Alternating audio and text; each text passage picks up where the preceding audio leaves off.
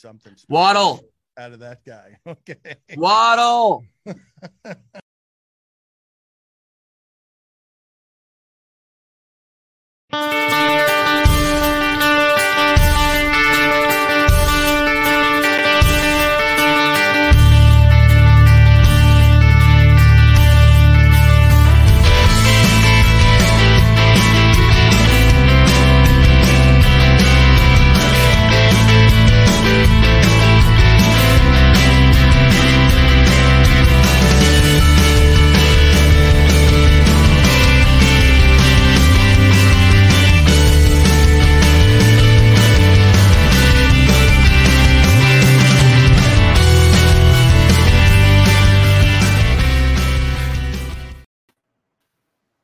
familia Dolphins México, Finso, pues un gusto saludarlos este martes 6 de septiembre, estamos a cinco días de poder ver a los Dolphins en la temporada 2022 y que cuente, ¿no? Y que cuente. Pero bueno, bienvenidos todos ustedes, los saludamos el buen Fernando Ramírez, Antón Selvak, su servidor Gildardo Figueroa, pues aquí esperando al ratito que llegue el buen Javi.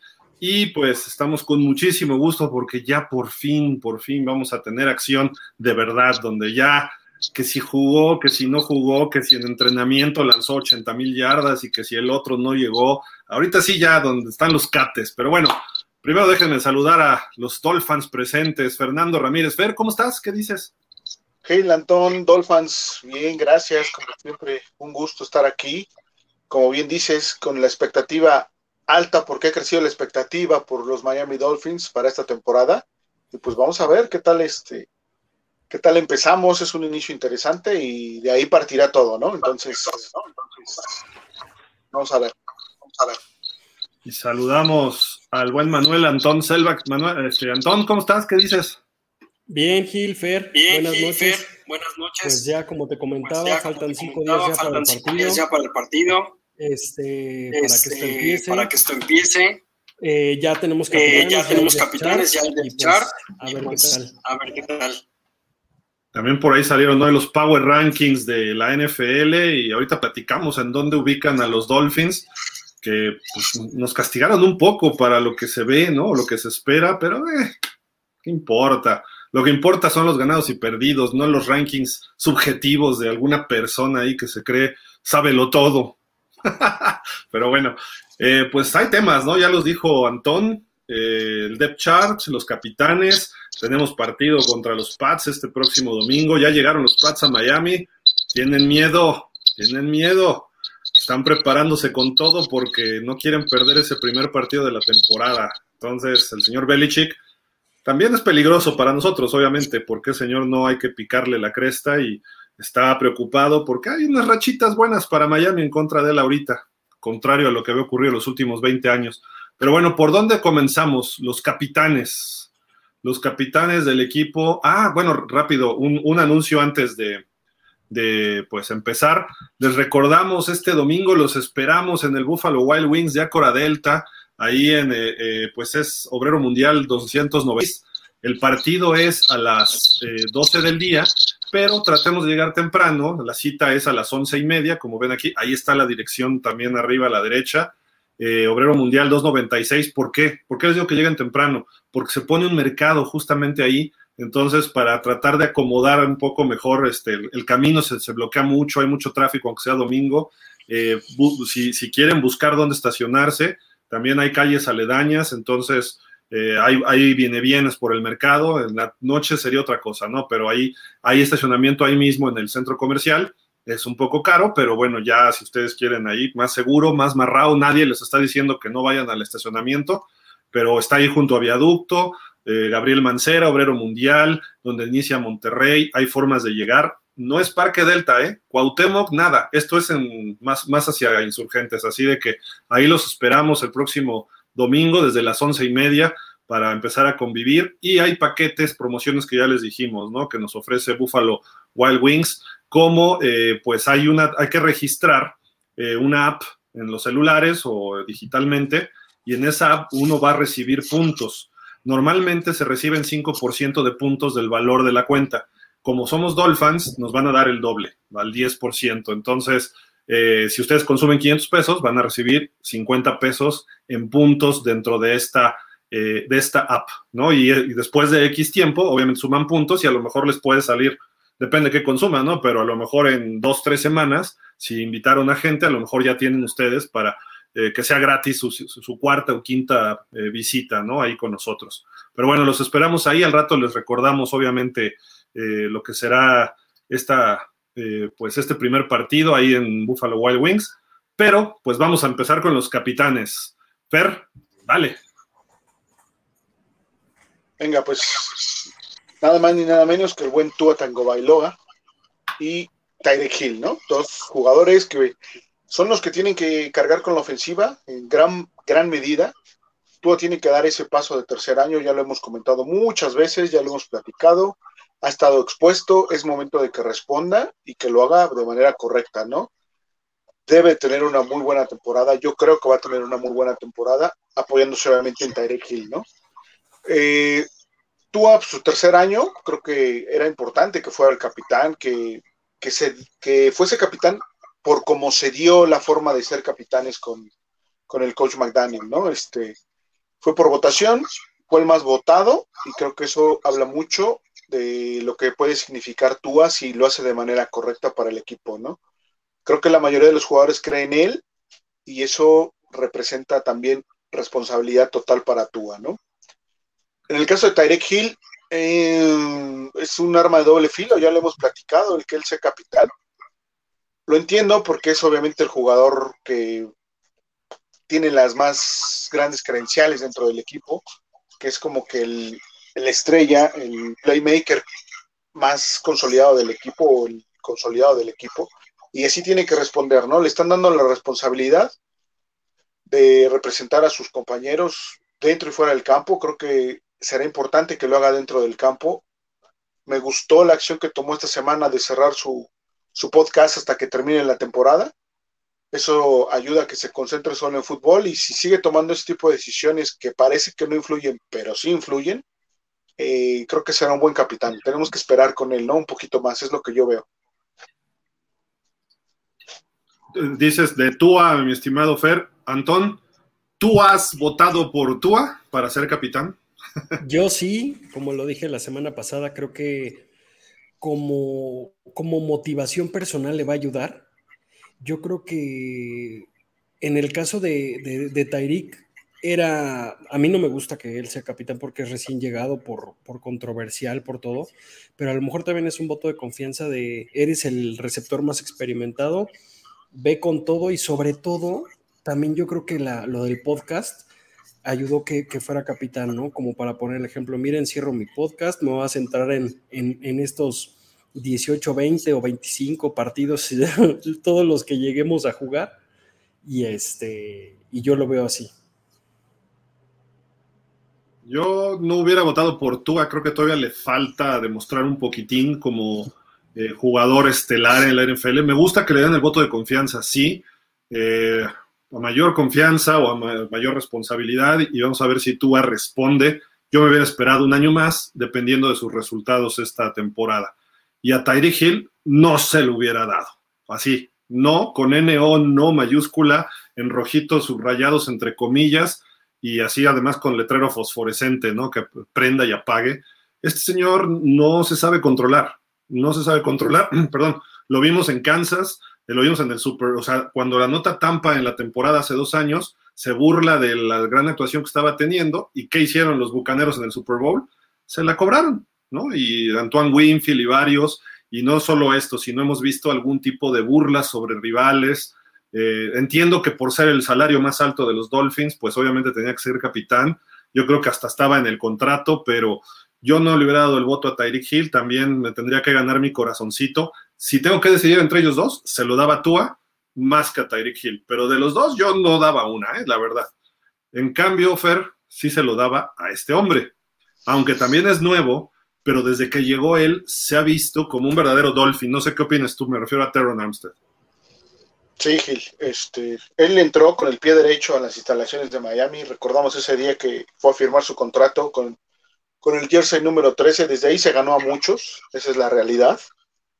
Y como jugador veterano, llegó a, apoyar a la línea ofensiva, ¿no? Empezó a coachear de cierta forma a, los más nuevos, empezó a demostrar su liderazgo y creo que se lo ha ganado a pulso, ¿no? Entonces, sí es un jugador que yo también le hubiese dado a la capitanía, sin duda, porque aparte necesitas en esa posición o en, en, ese departamento, necesitas tener un líder de ese calibre y esperemos que esté toda la temporada, ¿no? Si está toda la temporada, creo que va a ser muy bueno para, para ayudar al equipo ofensivamente.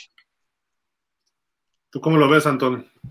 Yo igual, súper bien. Eh, como bien dices, aquí tenemos la expresión de se ha portado como todo un señor y así se ha, se ha demostrado que, que, su experiencia también ha tenido mucha gallardía y ha tenido, no viene, no viene como a su último contrato de jubilación, ¿no? Viene con toda la energía para, para ser un líder y, aunque no hubiera tenido la, la sede del capitán, yo creo que lo hubiera sido, ¿eh? yo creo que hubiera sido un buen líder. Sí, es, es un jugador que, que, llama la atención y se va a consolidar ahí en la línea. Es el más veterano y es el que tienen. Además, lo que hemos visto, ¿no, Fer? Este, desde el inicio del training camp, con los chavos, con los jóvenes, a ver, haz esto, haz lo otro y muévete así, así. Mira, ya llegó nuestro capitán, el skip, el señor Javi Roldán. Javier, ¿cómo estás? ¿Qué dices?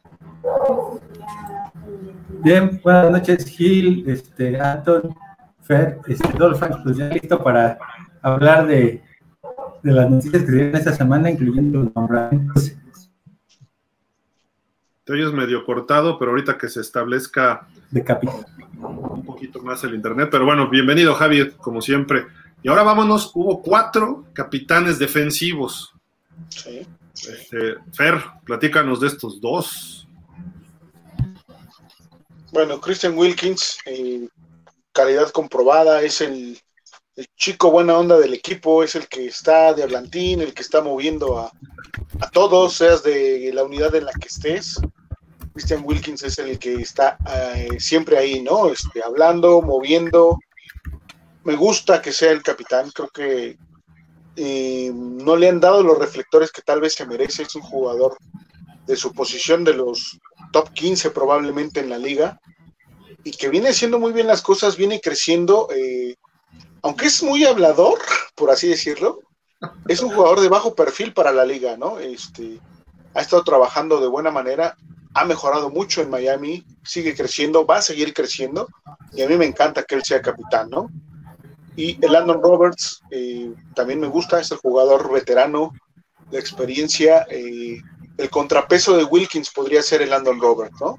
Un jugador sobrio, serio, que, este, que se dedica a trabajar, que de, cuando hay que ubicar a alguien en, en, esa defensiva, me parece que él es uno de los jugadores que lo hace, y así lo ven sus compañeros, entonces eh, a mí me gustan los dos, ya sé que a varios no les va a gustar el Landon Roberts, pero creo que es un jugador que sí merece ser el capitán. Aparte es el único que repite en relación al año pasado, ¿no? Me dio la pedrada. Antón, ¿tú qué, qué, qué, hablas de Wilkins y de Roberts? Eh, Wilkins, futuro gobernador de Florida, como siempre lo digo. Eh, desde el draft también me pareció una gran selección. Se me hace un tackle defensivo del físico de Jonathan Allen, que no es el típico, como tú le dices, Gil, el típico gordo. Es, es más fuerza y, técnica en, en, su caso, y tiene mucho de los dos. A mí se me hace muy completo. Casi no se pierde partidos, aunque sí ha tenido lesiones, casi no, casi no se pierde partidos, y eso también, eso también es importante. Y en el caso de, de Landon Roberts, Kof Kof Hill, este, a mí la verdad la experiencia creo que definió la capitanía de él, pero sobre todo eh, la confianza que han de tener los jugadores en él. A lo mejor él como, como compañero de equipo ha de valer la pena más que como jugador actual. Y entonces eso también a veces es lo que ayuda a hacer grupo, que es lo más importante, ¿no? Que no haya problemas, como, como en aquellos días de Joe Philbin o de, o de Esparano, cuando, cuando el equipo estaba destrozado. Si algo, si algo tenemos que, que esperar de los delfines es que sean unidos, ¿no? Porque eso ayuda en demasía. Javi, ¿tú cómo ves estos muchachones? Pues ahí, este, no me gustó el nombramiento de Landon Roberts y pues, este, De ahí yo creo que es el único, los demás sí. Y quizás yo hubiera agregado a, este, ¿quién te parece ahí? Byron Jones, Brandon Jones, cualquiera de ellos, en lugar de Landon Roberts, o hasta Jerome Baker para meterle la misma presión que se le metió a Tua del lado ofensivo, meterle la presión a Jerome Baker del lado defensivo. Correcto. Yo, yo se lo hubiera dado a Jerome Baker en lugar de Landon Roberts, sí estoy de acuerdo ahí.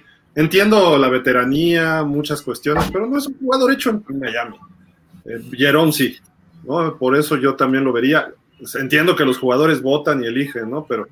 Y Christian Wilkins, por supuesto que, que, que lo tendría, ¿no? Cada temporada ha ido mejorando. El año pasado tuvo su mejor año. Creo que va por, por buen camino Wilkins. Ojalá y sea nuestro Aaron Donald, ¿no? ¿Sí, Anton? ¿No creen, y, ahorita podemos hacer un poco de memoria, que desde que estaba en los vaqueros, Byron Jones como compañero de equipo no era tan querido? O sea, siempre ha tenido como que ese estigma de, de un poco presumidón que a los jugadores no les gusta. Yo creo que en calidad no, no, se, le puede, no se le puede restar, ¿no? Es muy bueno. Eh, yo creo que tenemos, si no es la mejor, una de las mejores parejas de corners de toda la liga, pero el problema de, Byron dicen que es la, actitud mostrada. Y además, ¿sabes qué? Creo que lo de Byron pudiera ser que sí, pero como empieza lesionado la temporada, eso también le quita bonos, ¿no? Entonces creo que eso no le ayuda mucho, como a Van Ginkel, que creo que Van Ginkel también ha sido un jugador que ha ido creciendo. Eh, no sé qué otro por ahí que estuviera medio lesionado. Waddle, podría ser Waddle otro, ¿no? Que aunque sí va a jugar, ¿no? Ya dijeron que era un problema en la parte baja de una pierna, pero no dieron explicación, pero parece que está listo, dijo Mike McDaniel. Entonces, no sé, digo, es, subjetivo, sí, y se entiende. Y pero bueno, y los últimos dos defensivos, este, Fer. Bueno, ahí sí, palomita, palomita y palomita, obviamente con, con Howard, ese es el playmaker defensivo, es la contraparte de, de Tyrek Hill, obviamente un jugador de, de, otro perfil, un jugador de un perfil más, más sobrio, que está ahí siempre, que está rankeado dentro de los cinco primeros, yo lo rankearía dentro de los tres mejores en su posición, sin lugar a dudas, aunque hay muchas, muchos rankings que lo, incluso ni siquiera lo contemplan dentro de los cinco mejores, ¿no? Creo que me parece injusto que no esté ahí. Es el jugador que eh, más jugadas defensivas ha, ha, ha, realizado desde el 2018, al que menos le han tirado desde 2018, entonces, ni qué decir de Howard, ¿no? Él, él es este punto y aparte y el que tiene que ser capitán sí o sí, ¿no? Entonces, este, me extrañó a mí que no fuese capitán el año pasado. Me parece que hoy está con, con un equipo que lo valora un poco más, creo yo, sin la influencia de los coaches anteriores. Creo que eso es lo que genera el diferenciador en esta temporada. Y por eso es capitán, ¿no? El caso de Holland, bueno, pues es ese diamante en bruto que se va puliendo, que se está haciendo el camino para ser un superjugador, para volverse un safety all pro, si él sigue con el crecimiento que ha tenido, ha dejado muy buenas sensaciones. Desde, desde el año pasado jugó muy, muy bien. Creo que eh, no sé si se ha apresurado el darle la capitanía, pero creo que es un jugador que va a responder a ese voto de confianza por la capitanía, ¿no? Creo que va, va a jalar hacia adelante y va, va a traer a sus compañeros a un mejor nivel de fútbol, creo yo. Antón. Eh, yo pienso que para los números que tiene Xavier Howard no representan su físico porque es un cornerback súper chaparrito, que tiene un resorte súper bueno y que tiene una inteligencia para los partidos y para las jugadas claves que no cualquier jugador las logra tener. En el caso de Holland, como lo dijo Fer, creo que es, es, es lo justo, es el diamante en bruto de Miami junto con Jalen Phillips, los dos de la misma, del mismo año de draft y obviamente junto con Jalen Waddle. Eh, pero en el caso de Holland, yo sí lo he visto siendo un buen compañero de equipo. Eh, oye, bájate más corner, oye, súbete más linebacker. Eso, eso desde un jugador que en su momento fue novato, que cuando hacía esas, esas este, jugadas, no cualquiera tiene los pantalones de hacerlo, ¿no? De decirle a un Jerome Baker con toda su experiencia, oye, baja más, sube más, y eso, eso yo creo que es lo que demuestra un capitán. Un Rey Luis siendo safety. Javi. Eh, a mí me encantó el nombramiento de Holland porque yo quedé deshecho cuando se fue Minka Fitzpatrick de Miami. Por la forma en la que salió, yo quedé deshecho porque ese era uno de los jerseys que yo me quería comprar cuando llegó él. Y al final la forma en la que salió no me gustó. Pero parece que nos llegó algo diez veces mejor. Y como dice Anton, pues es un, va a ser un líder este, en la defensiva. Y pues también como lo mencionó, se dio ese liderazgo al ajustar a la defensa en ciertos momentos. Ojalá y ahora sea ese complemento que necesita tanto Shaven Howard como Byron Jones, o que nos agarre confesado no a Bignogi ni los partidos que vaya a jugar, porque, porque sí va a estar muy este. Él puede ser ese, ese complemento para la defensa que representa un impacto a lo mejor como en su momento fue este por la malo para Pittsburgh. Ah, eh, no, no, no le recuerda a alguien muy específico que, que, en el caso de Holland juega de safety libre, pero no le recuerda a un safety fuerte que tuvimos hace poco.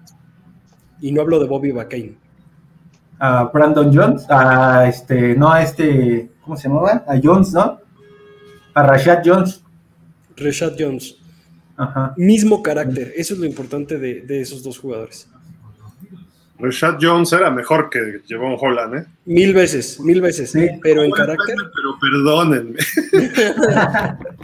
Rashad Jones, su problema era que se lesionaba, pero era un cloncito de Ed Reed. Hasta sí. el mismo número usaba y todo. Yo a Javon Holland no le hubiera dado la capitanía, ¿eh? Yo no se la daría a ningún jugador de segundo equipo ni a un jugador nuevo. Yo buscaría que. De segundo año, perdón, sí. Este, sí, sí, perdón y hasta que tenga por lo menos dos años de video, de establecerse en la NFL, porque hemos visto muchos jugadores en la NFL que en su primer año, novato del año, están peleando, defensivo novato, están en el All Pro o en el, All, en el Pro Bowl, y después desaparecen. Digo, no estoy diciendo eso de Javon Holland, al contrario, se ve talento. Mismo caso de Phillips o de Waddle, ¿no? Pero yo sería prudente y no les daría la, la capitanía de entrada, ¿no? Entonces, este, pues eso creo que yo me aguantaría un poquito más, no porque no lo merezca, sino vamos a ver un poquito más, ¿no? Eh, de, de, Xavier Howard, totalmente de acuerdo, es nuestro mejor jugador, ¿no? O sea, por donde se le vea, es el único que ha ido al Pro Bowl, creo, en los últimos años. Eh, si no se lo daban, es que de plano ya había, había un complot en contra de él, ¿no? Los conservadores Pero, estaban en contra de él. Pero quizá aquí, este, viendo el nombramiento de Tua, ¿no crees que McDaniel está buscando ciertos líderes que sean formados en Miami para poderlos nombrar capitanes y que ellos sean quien representa a la franquicia? Mira, un, un coreback tiene que ser capitán de su equipo. Si no lo es, hay problemas. ¿No? Entonces, yo veo en ese sentido lo positivo de Tua a mi gusto todavía Tua yo lo esperaría este año, ya con un staff diferente y todo, ¿no? Pero lo que se ha visto de Tua, de repente sí él hace jugadas corriendo o manda un pase y se, se emociona y, y, lo siguen. Eso es positivo, quiere decir que sí hay algo de liderazgo. Yo esperaría de Tua verlo, analizarlo este año, porque este año lo que hemos visto hasta el momento, Tua se ve mucho mejor, o sea, es un Tua distinto a lo de los dos años anteriores. Tienes que poner a tu coreback, tiene que ser el capitán, más en la NFL actual. Y yo diría que en la defensiva, el que manda las señales, ya sea tu linebacker interior, o sea, Jerome Baker, o, este, o a lo mejor a veces otro jugador de línea, ¿no? Pero yo, por ejemplo, Landon Roberts, gracias, agradece, tú eres de apoyo, pero mi capitán sería Jerome Baker. Yo sé que muchos se me van a echar en contra, porque dicen que Jerome Baker es una papa, pero el Landon Roberts es tres veces más papa. ¿no? Pero es tu papa, Gil. ¿Sabes qué? Yo, yo lo que veo es que eh, a Jerome se le dio la capitanía el año pasado, fue uno de los capitanes el año pasado, y creo que le faltó. Creo que le faltó, a lo mejor no tanto para con el staff, con, con, con Boyer, ¿no? Sino que le faltó para con sus compañeros, porque realmente creo que ahí es donde está el, el diferenciador entre Roberts y, y Baker. Creo que a Roberts le están reconociendo la capacidad que tiene. Obviamente ya es un jugador veterano, es un jugador que no te va a aguantar eh, todo, todo, todos los snaps o todas las series defensivas y lo vas a estar eh, intercambiando. Baker sí lo es, pero creo que el año pasado le, le faltó un poco, ¿no? O le faltó mucho, no sé qué tanto para, para con sus compañeros, nada más, ¿no? Sí, de acuerdo. Sí, Antón. Y, yo lo que, perdón por ser este, insistente en lo mismo, muchas veces no se busca que en un capitán sea el que te el que te enseña a jugar, sino el que te motive en el momento que más lo necesitas para jugar, o sea, el hacer equipo. Si recordamos, eh, a Joe Burrow se lo dieron el año pasado, fue su segundo año, y se lo mereció completamente, o sea, no hay nada que decir acerca de eso, ¿no?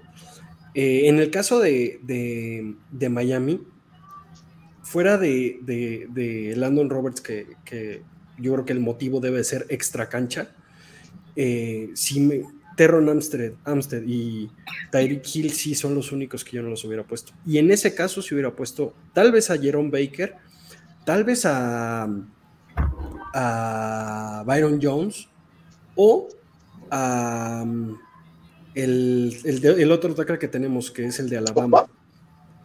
A Ogba podría ser, a Ogba podría ser, pero si no al, al, al, al, al tackle principal que tenemos, centro, este, que es el de fue el Ah, este Raquan Davis. Raquan Davis, a él se lo hubiera dado. A veces Raquan Davis no, no hablamos mucho de él y eso es bueno, porque significa que está haciendo un buen trabajo. Pues ahí están los capitanes. Eh, leemos algunos comentarios si hay de este tema. Este, ¿quién, quién, quién dijo yo? Javi. Falta que Anton se estrene. Si quieren yo. Eh, Venga, venga.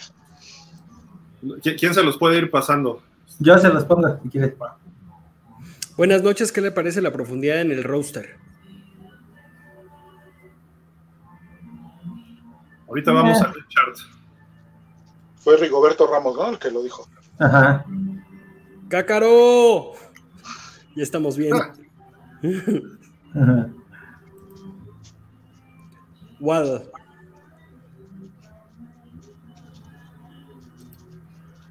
Saludos, buena noche.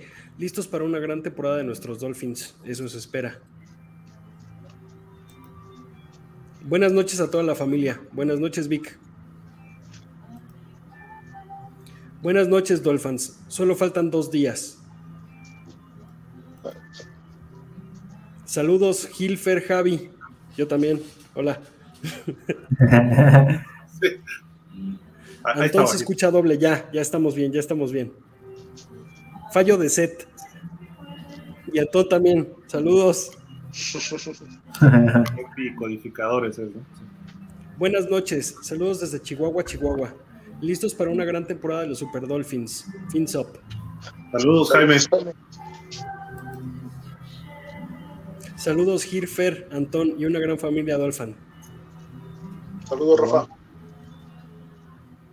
Hola a todos los Dolphins, Fer, Gil y Antón. Ya nombraron los capitales, ya esperando los capitanes. Ya esperando al domingo para poder ver los del Pera, los delfines. Nos urge. Arrabal Chosno. Espero que. Ay, perdón. Espero que este encuentro sea para nosotros el primer triunfo. Sí. Refugio García. Saludos, Dolphins. Gil, Fernando Antón. Hoy practicó, hoy practicó Waddle sin la manga de protección. Y se espera que juegue en la semana 1. Sí, sí. Rafa Jaramillo, saludos don Fernando, Antón Gil. A partir de hoy se convierte en Nostragil hasta que falle en sus pronósticos y al buen Javi Tabo Bailoa. Ese no existe. Ese no existe. ¿Quién sabe quién sea? Es Skylar Roldán, hombre, ya, por Dios. Es Javi Bailoa, es Javi Bailoa. Mauro Alejandro Monroy Ceseña. Buenas noches a todos. Aquí con el huracán Key encima de nosotros. Pero con toda, pero con todo para derrotar a los Pats el fin de semana. ¿No está entrando el huracán por el Pacífico? Sí, ¿verdad? exacto, en el Pacífico. Medardo Hernández, Go Dolphins. Tua, tú puedes. Men, vivo en Miami, soy Dolphin al 100%. Let's go Tua.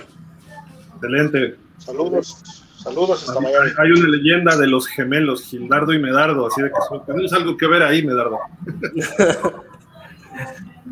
Francisco Javier Roldán Aguilar. A mí ni Tua ni Gil me gustan como capitanes. Está bien, ya me voy, si no me quieren. Pues. Francisco Javier Roldán Aguilar. Gil, la bomba más grande. ¿Yo? Eso es cierto, ¿eh? Direct, direct. Refugio Ah. García. Refugio García. También Miami firmó para, Practice squad. escuadra de prácticas. ah, para Practice Squad. Josiah Bronson, de, de, eh, tackle defensivo. B. Cat Bryant, Christopher Hinton, Kion Smith. Y de cornerbacks, Click- de cornerbacks Click Chris Steele y cortaron a Brennan Scarlett por lesión. Oye, ah, hay un Chris- Christopher Hinton, no sé si sea, tenga algo que ver con Chris Hinton, que fue un guardia de los Colts en los años quizá 80s, 90s, era muy bueno.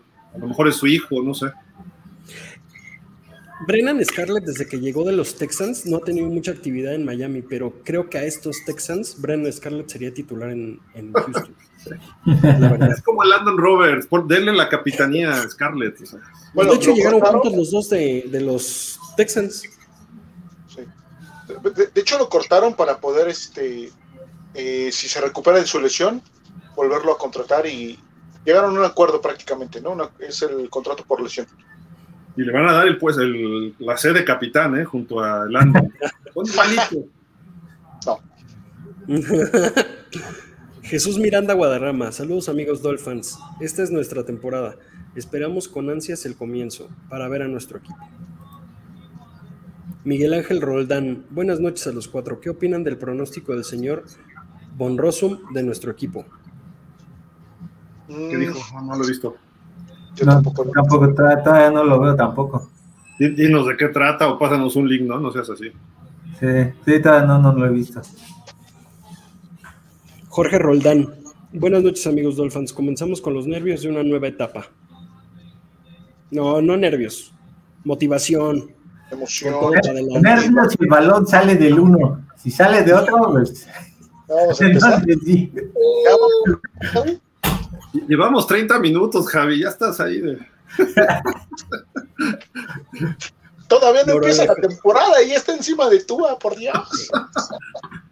Lleva así tres años, Javi. Mauro Alejandro Monroy se seña. Wilkins es un líder carismático y eso es bueno porque inspira a sus compañeros a ser mejores. Hay una parte de la NFL que sale en el, en el Facebook de la NFL que se llama el Mic Top, que les ponen un micrófono durante todo el partido.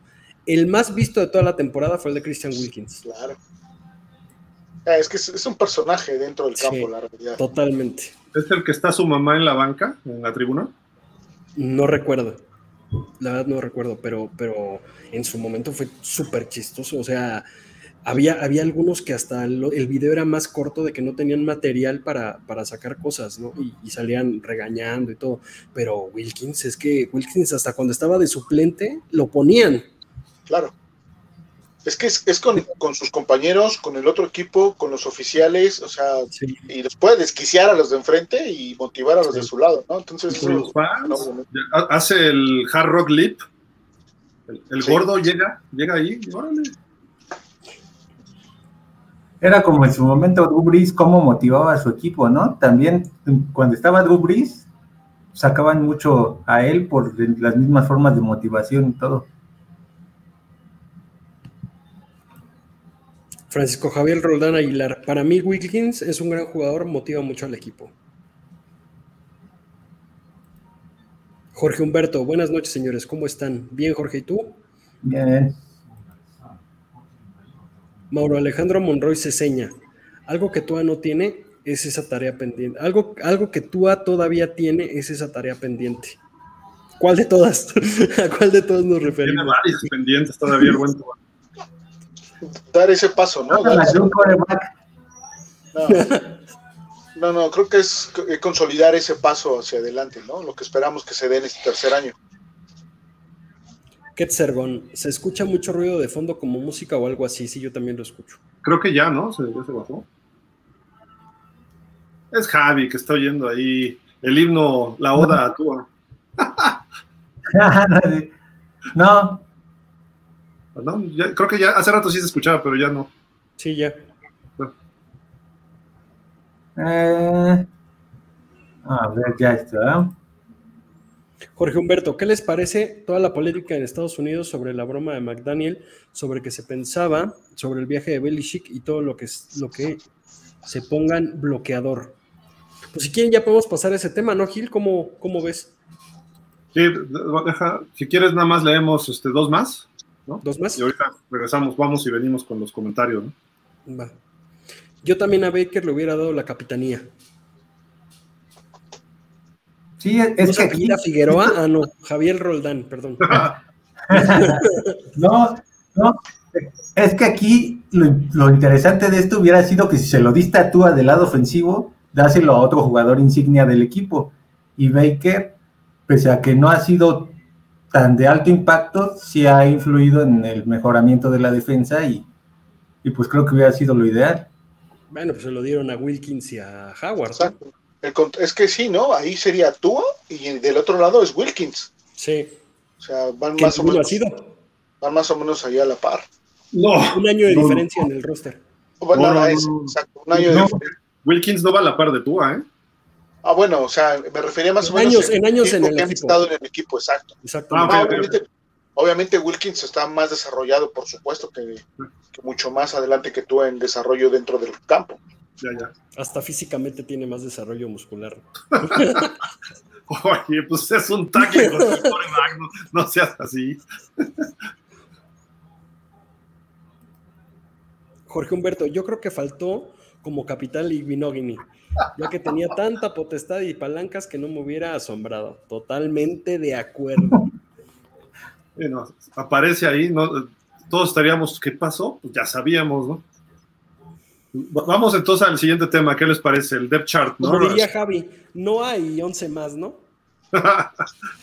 No, y y de hecho ya, ya hasta lo tenemos listo a, a- a Noah, en nosotros, ¿no? Ahí en un, Sí, en un gráfico. ya, ya. Sí, sí. Para adelante. Dos picks, dos pick six este próximo domingo sobre Mac Jones. La primera de Nostragil, ¿eh? Ahí les va. Dos pick six de Noah el próximo domingo. Santo. Dios, de plano. Dos. ¿Cómo le cambia? Vamos al, al tema que sigue, ¿no? El depth chart.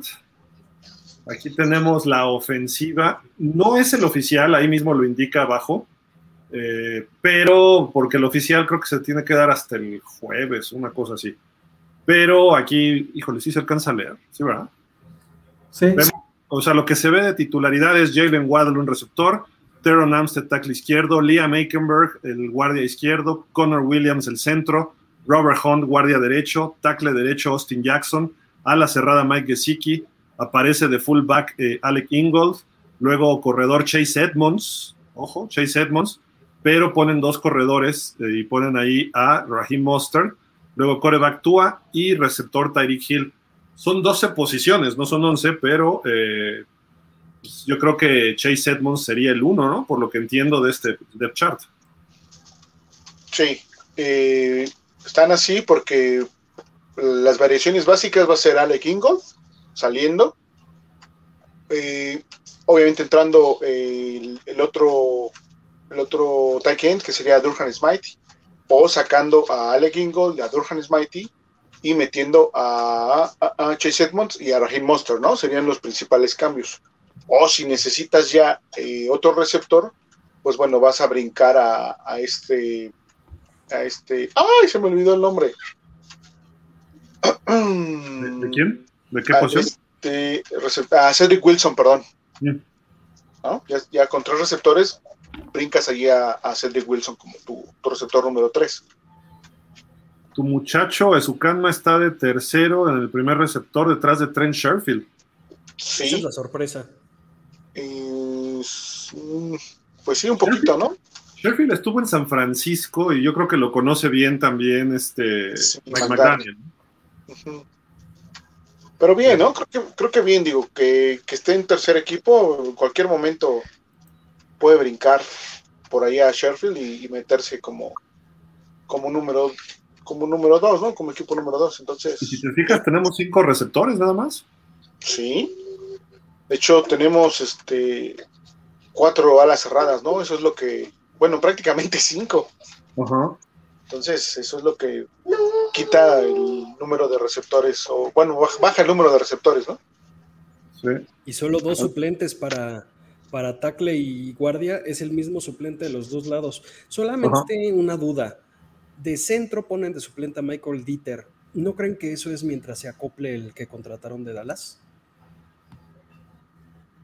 ¿Quién? ¿Lindstrom? No. Como Contrataron al suplente de Dallas, creo. ¿No era Connor? Williams, ¿no? No, no, llegó otro de Dallas, ¿no? Ahorita esta semana pasada.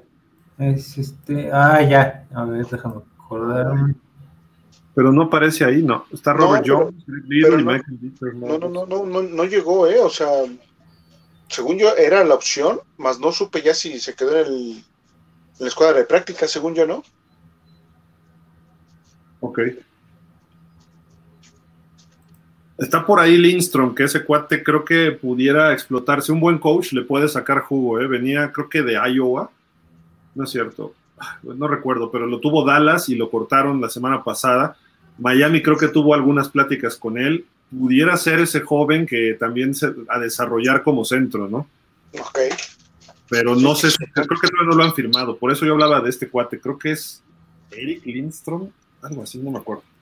Es- estaba en su segundo o tercer año en Dallas, nunca dio el ancho porque obviamente tenía jugadores más elevados, ¿no? Pero acá en Miami creo que se puede colocar y bien coachado. Sí. Oye, pero sí es de llamar la atención lo corta que es la profundidad de la línea ofensiva, ¿eh? O sea, ¿Cómo realmente, sí, cara. O sea, donde te lluevan lesiones, eh, estamos en problemas. Córtale, mi chavo, espérate. No, es que con, con dos, con dos jugadores que tengas que, que sacar en determinado momento, eso ya te genera un grave problema en, en la línea ofensiva, ¿no? Ni No lo quiero decir- menciones, ¿Mande? ni lo menciones, ni lo No, invoques. sí, digo, pues esperemos que no, pero pu- puede darse que en un mismo juego eh, dos jugadores necesiten salir, uno porque está tocado y el otro porque ya se asfixió, o por lo que tú quieras, y eso nos va a complicar ahí la línea ofensiva. Claro. Creo que sí, sí es importante, le está dando mucha prioridad a, a todo lo que es el backfield, pero, pero la línea como que siento que ahí corremos riesgo, ¿no? Creo que no va a haber jugada en toda la temporada que no tengamos ala cerrada bloqueando, incluso de pase, porque hay mucha ala cerrada y hay poca línea ofensiva, entonces se tiene que quedar el ala cerrada. Quizá sustituyas con un fullback, que es Ale Kingold, ¿no? Quizá. Pero hasta Sí, ahí se también. ve clarísimo, ¿no? Más o menos la línea que trae McDaniel. Sí, también lo veo así, que siempre va a estar el, el cerrado bloqueando y pocas veces va a salir a pase, ¿no? Entonces, a lo mejor Gesicki lo usas más como receptor abierto, ¿no? Sería nuestro sexto receptor. Exacto. Y como décimo a la cerrada, porque no bloquea ni a su abuelita. No, no bloquean a nadie, ni a su exnovia en Facebook, ¿no? Es la, la frase ahora, ¿no? Yo creo que por eso tenemos un buen fullback, ¿no? Para ayudar en esos bloqueos sobre todo. Sí. ¿Qué, qué te preocupa, Javi, de la línea de la ofensiva, digo? ¿Qué me preocupa de la línea ofensiva? Que el lado ciego de Tua lo va a proteger Austin Jackson y que de ahí, este, como dice Anton, hay que ver cómo van a implementar al fullback porque no lo vimos en pretemporada, quizá para que no sea algo que los equipos hubieran podido observar, pero yo, yo esperaría que más formaciones sí, weak, aquí strong, para que el fullback sea de 20 jugadas que pueda tener este, si tienes una serie consistente, por lo menos 8 o 9 se implemente al fullback. Entonces hay que ver si va a ser cuando esté Smite, cuando este, esté Shaheen, cuando esté Hunter Long, cuando esté Gesicki, para ver qué también se va a complementar el ataque terrestre con ese tipo de bloqueo. Oye, pero Shaheen. Ah, no, que diga, que diga este. Uh, Hunter. ¿Eh? Hunter Long, ¿no? Hunter Long, ajá. Perdón, perdón, me confundí. Sí, es cierto. Sigues, sigues extrañando a Shaheen. Sí, sí, Oye. ¿algo más de la ofensiva o ya pasamos a la Sí, defensiva? yo, yo. A ver, Antón, dale. Eh, ¿No se les hace que esta, que esta ofensiva es una de las más ligeras que han visto los delfines en los últimos años? Es súper ligera. Quieren que Ah, todos los, los equipos, incluyendo la línea ofensiva, sean ágiles, tengan movilidad, no es la clásica, no es la clásica bolsa de protección, sino que se van a mover hacia las play action que van a mandar. Eso quiere decir que, va- que vamos a jugar mucho play action. Eh, en el caso de los, de los tackles, el mismo poner a un guardia, un ex guardia como, como Connor de centro, te indica que también va a tener mucha movilidad del centro, que no nomás va a lanzar y taclear. Eso, eso es, eh, para mí es, es lo más importante de esta línea. eh. Obviamente la explosividad y la velocidad que tienen Waddle y, y Hill, pero la, la misma, la misma línea ofensiva este, y, las, y las alas cerradas y las alas, este, alas cerradas y las alas y las alas cerradas este, van súper ágiles, todos. Sí, más, más- es que hay dos sistem, dos estilos de liniero ofensivo, ¿no? Y puede ser tackle, gar, centro, ¿no? El que sea, pero hay centros y gares y tackles muy grandes. Teron Amstead es muy grande, pero se mueve bien. Eh, los demás sí se ven un poco, para ser linieros, digo, para nosotros son enormes, pero para ser linieros no se ven tan corpulentos. Se les hacen de Solomon Kindley, quizá Robert Hunt sea el más gordo de todos, ¿no? Pero y, para hacer guard se mueve muy rápido él, entonces quizá eso le compensa un poco. Eh, Austin Jackson es muy alto, pero tampoco es muy pesado, que digamos. Eh, el sistema que están aplicando es el- la zona de bloqueo, que muchas veces es el alcance de los linieros ofensivos. El alcance, en otras épocas, el tackle, cuando estaba del lado débil, enfrentaba a una ala defensiva, a un linebacker externo, y cuando tenías que, venía una resbalada por atrás de ti, tenías que alcanzarlo para engancharlo hacia adentro. Ese Sí. Solo lo haces si eres más rápido que él. Y creo que eso es lo que van a intentar un poco los Dolphins, buscar los espacios por fuera, ¿no? Porque yo por solo el haría un cambio del que no van está. a mover a nadie. Y yo solo haría un cambio. Y yo creo que van a estar de acuerdo. Quitaría a Austin Jackson por Eichenberg. Creo que Austin Jackson puede estar cubierto más de guardia junto con Terron Amstead y Eichenberg del lado, del lado ciego de Tua. Sí, buen punto. Yo no, te voy a decir por qué, porque siento que el potencial de carrera va a ser por el lado de, de, de Armstead y de Eichenberg. Creo que por ahí se va a correr más. Si Son- es así, si es así, también estaría bien, sí, claro. Y hay que enverdegar porque sale muy bien de bloqueo de trampa. Va a ayudar mucho en los, en los bloqueos de trampa a la carrera y él es el, el jugador que va a derivar de, de su asignación hacia el, hacia el linebacker, perdón, a bloquear. Entonces, el- lo que dices de los, de los linieros eh, esbeltos o, con mucha movilidad es precisamente, creo yo, tratando de apoyar el sistema ofensivo terrestre, donde van a hacer un bloqueo en segundo nivel rápidamente o de bloqueo de trampa para ayudar también a Tua a que no tenga tanta presión, ¿no? Pero vamos a ver qué, qué pone McDaniel. A mí me preocupa un poco eso de que hablas, porque el, el juego terrestre lo que vimos en pretemporada sí está entre centro y gar izquierdo, más o menos, y por ahí estuvo funcionando. Pero para que funcione el play action con Tua, tienes que correr del lado derecho. Y para que funcione el play action, tienen que comerse el ataque terrestre, que, que- que tengan miedo del ataque terrestre por el lado derecho. ¿Y qué es lo que hace normalmente un equipo eh, para ponerle presión al coreback? Olvidémonos que sea Tua zurdo tu linebacker externo, tu ala defensiva, el rush, el edge, es, tu mejor eh, ju- jugador presionando, así como sería Jalen Phillips para nosotros ahorita, eh, o era Jason Taylor en su momento, para llegarle por el lado ciego contra el tackle izquierdo. No digo que Teron Amstead no pueda cubrir eso, pero el problema es que si mandas una carga por ahí, viene un play action y tú va a perder 20 yardas, no va a perder 7, no van a capturar 20 yardas atrás y va a ser muy predecible esa jugada. ¿Por qué? Porque nada más puede bloquear a uno, Teron Amstead. Y Aikenberg tiene que agarrar al linebacker o al tackle defensivo. Entonces va a quedar muy suelto ahí. Y tú nada más rola hacia su lado izquierdo. Hacia el lado derecho hemos visto que no es malo, sino lo que le sigue. Porque él es zurdo. ¿no? Entonces, Tua va a estar rolando hacia allá, hacia allá. Nos pueden leer así un Belichick el próximo domingo. Hay que correr por el lado derecho y que sea eficiente para que Pero la defensiva esté cargada de ese lado. Pero ¿sabes qué, Gil? Si pasa eso, que cargan exactamente ahí, que no lo creo, también no creo que carguen mucho, porque le abres la ventana del linebacker al receptor abierto que haga el rápido dentro. Con eso sol- solventas esa, esa situación rápidamente para el coreback. Va volteando apenas. No, bueno, ok, pero ahí ya, ya es trabajo de Tua y obviamente del coordinador ofensivo. Si yo veo que me está pasando eso, ¿cómo lo voy a solventar rápido dentro y nos evitamos de problemas, no? Tú lees, tú como coreback, lees, lees el disparo y en automático, va- ahora sí que vas al automático, ¿no? Pero bueno, Pero, pero también cambiar. depende quién está en el campo, ¿no? Porque recordemos que también nuestros corredores no bloquean nada y por eso tenemos a un fullback que bloquee más que más que sea fullback va a bloquear, la verdad, porque en, en caso de, de Chase Edmonds, la verdad no, no, no lo he visto bien, pero Raheem Mostert y, y bueno, Gaskin. y Miles Gaskin no bloquean, pero nada, no tienen ni el físico para hacerlo.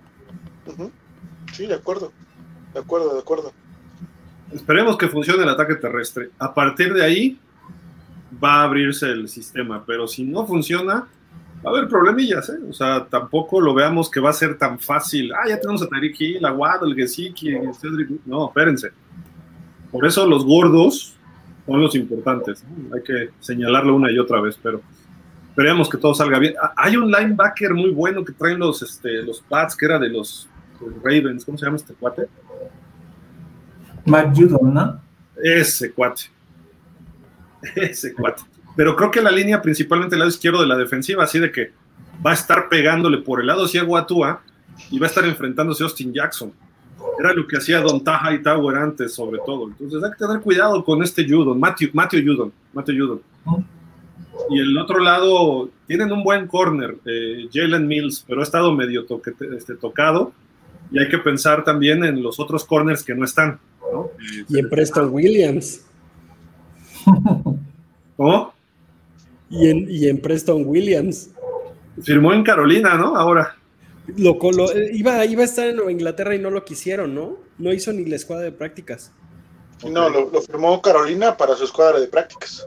Sí, no. La verdad, a veces te pones a ver que teníamos a él a veces siendo titular el año pasado y en otros equipos ni en escuadra. O sea, a veces no es por defender a Fer, pero creo que Tua no tenía las armas que, que tenía y, y este año sí se va a ver realmente de qué también hecho está Tua, porque ahora sí no hay pretextos.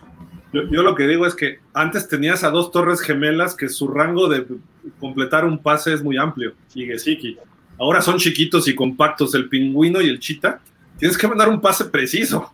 Y no, digo, a lo mejor lo puede alcanzar alguno de ellos que es rápido, ¿no? Pero, y Cedric Wilson sí es un poco más alto y rápido también, Sí. pero bueno, era como los hermanos Mark. Dan Marino decía en sus principios que no era fácil con, este, completar con ellos porque eran chaparros de 1,75 por ahí. ¿no? Entonces no era tan fácil y luego mandaba unos balazos que les pasaban así. ¿no? Brinca, pues brinqué lo más que pude, pero estoy chaparro, ¿no? O sea, esa es la, la cuestión, digo, Tua es muy certero y vamos a verlo ahora en ritmo con estos jugadores rápidos, ¿no? Pero no me preocupa el juego aéreo, sino me preocupa que vayan a estar capturándonos atrás. No, sí, totalmente, totalmente.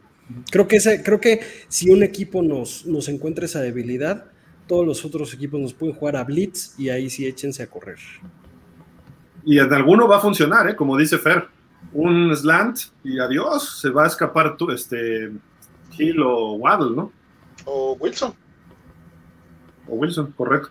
Porque el uno a uno sí llevamos ventaja en receptores. Pero Sí, yo sin duda. soy Belichick, me la juego, péguenle a Tua. Y creo que ya dijeron algo así, ¿eh? Vamos por Tua. Porque Tua presionado, pues es como cualquiera, es muy, más mortal que todos, ¿no? Este, hasta Brady y Rogers le empiezas a pegar y no pueden, ¿no? Entonces, Más con la línea que tiene. eh, es un punto débil. Pero vamos a nuestra fortaleza, ¿no? La defensiva. Y a lo mejor no solo va a ser eso, Gil, va a ¿Cómo? ser los engaños, los engaños de Blitz, que si no lo sabe leer Tua, en una de esas te le puede empezar a complicar el partido a Miami. Por eso tiene que funcionar el juego terrestre, a como dé lugar. Aquí estoy enojadísimo. Me ponen en tercer equipo a Channing Tyndall y en primer equipo a Landon Roberts. Sácate de Miami. Yo voy de coordinador defensivo. ¿Qué estás haciendo? Pero bueno, Oye, yo también estoy enojado entonces con Boyer. ¿por qué? ¿Qué te hizo a ti? Puso a Melvin Ingram en vez de Van Ginkel. Ah, bueno. Pero espérame, Van Ginkel está recuperándose de apendicitis, ¿no? Ya entrenó Y y es una, una gran ventaja, ¿no? Sí, no va a estar de titular, obviamente. Espero que, que sea el titular.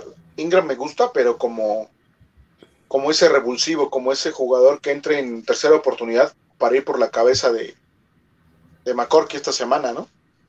Sí. Pues bueno, ahí está rápido los frontales que se ven como titulares, que ya sabíamos, ¿no? Christian Wilkins, Raquan Davis y Emmanuel Ogba. De reserva está John Jenkins y Zach Sealer. Creo que no podemos estar mejor en esta área, ¿no? Nos faltó a Kim Hicks, pero no pasa nada. Aún así no se le extraña. Luego los linebackers, Jalen Phillips y Melvin Ingram por fuera. Y los interiores, el señor capitán de Landon Roberts y Jerome Baker. Luego de corners, Xavier y eh, anuncian de Nick Needham, ¿no? Perdón. Eh, me extraña que no esté Noah de titular, no sé por qué, pero bueno. Los No, safeties creo que son muy buenos, Brandon Jones y Javon Holland, ¿no? Sin duda. Y las reservas de backs defensivos, Keyon Crossen, Noah Binogini, eh, Coho y Justin Bethel. Creo que necesitamos a Byron Jones que regrese rápido, ¿no? Eso sí. Sí. Y cuando regrese Byron Jones ya sería el quinto este Noah, porque Crossen parece ser que le ganó que le ganó el puesto 3, pero la mejor sorpresa es que Brandon Jones ya están creyendo en él otra vez, ya está, está haciendo muy buen su crecimiento como, como jugador y le ganó el puesto a Eric Rowe. Y Rowe y Elijah Campbell quedan ahí de backs, perdón, de segundo equipo de safeties. Entonces, me, me gusta este equipo. Channing Tyndall de tercero. Doug Riley encima de Tyndall. Mm. El huevón, por Dios. Trey Flowers. oh. Lo, lo ponen como linebacker ¿eh? en ese depth chart, más que como a la defensiva. Digo, también debe haber ahí este, situaciones ocultas que está manejando McDaniel precisamente para no darle todo a, a Belichick, como igualmente lo está haciendo Belichick, ¿no? Entonces, este, puede ser que ahí esté un poquito escondido y, y no sea del todo como, como se está planteando, ¿no?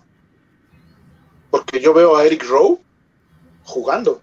Yo lo veo jugando contra el juego terrestre y de ala cerrada que trae que trae Pats, porque sus alas cerradas creo que son de lo mejorcito que puede tener a la ofensiva.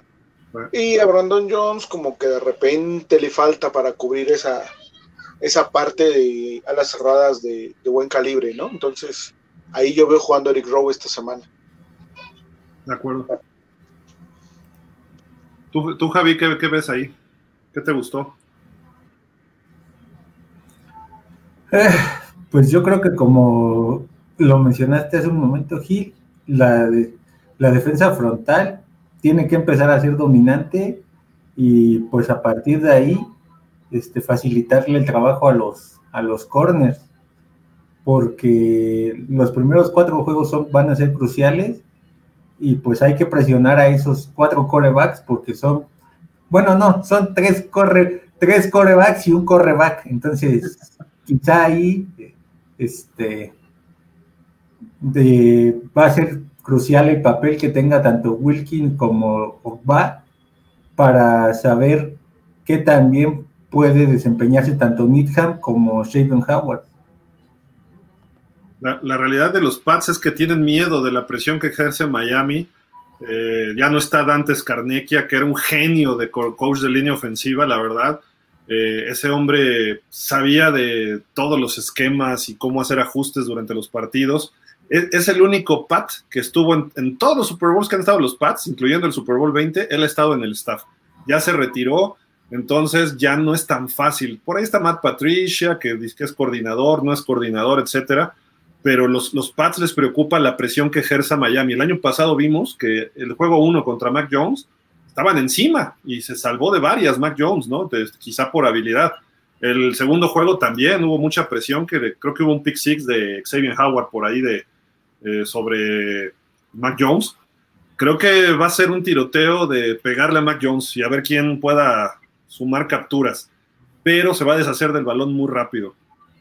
Y más va a explotar a Nick Needham, a Igbinogin y a Crossen o al que vea contrario de Xavier Howard. Van a decir, ves el 25, tira del otro lado. Es lo que le va a decir Belichick. Y ahí es donde Nick Needham puede hacerla bien, él, él, se anticipa y sabe leer, pero los otros me preocupan, ¿no? Entonces sí nos pueden generar un poquito de daño ahí. O como tú dices, Fer, que Eric Rose se incorpore como corner, ¿no?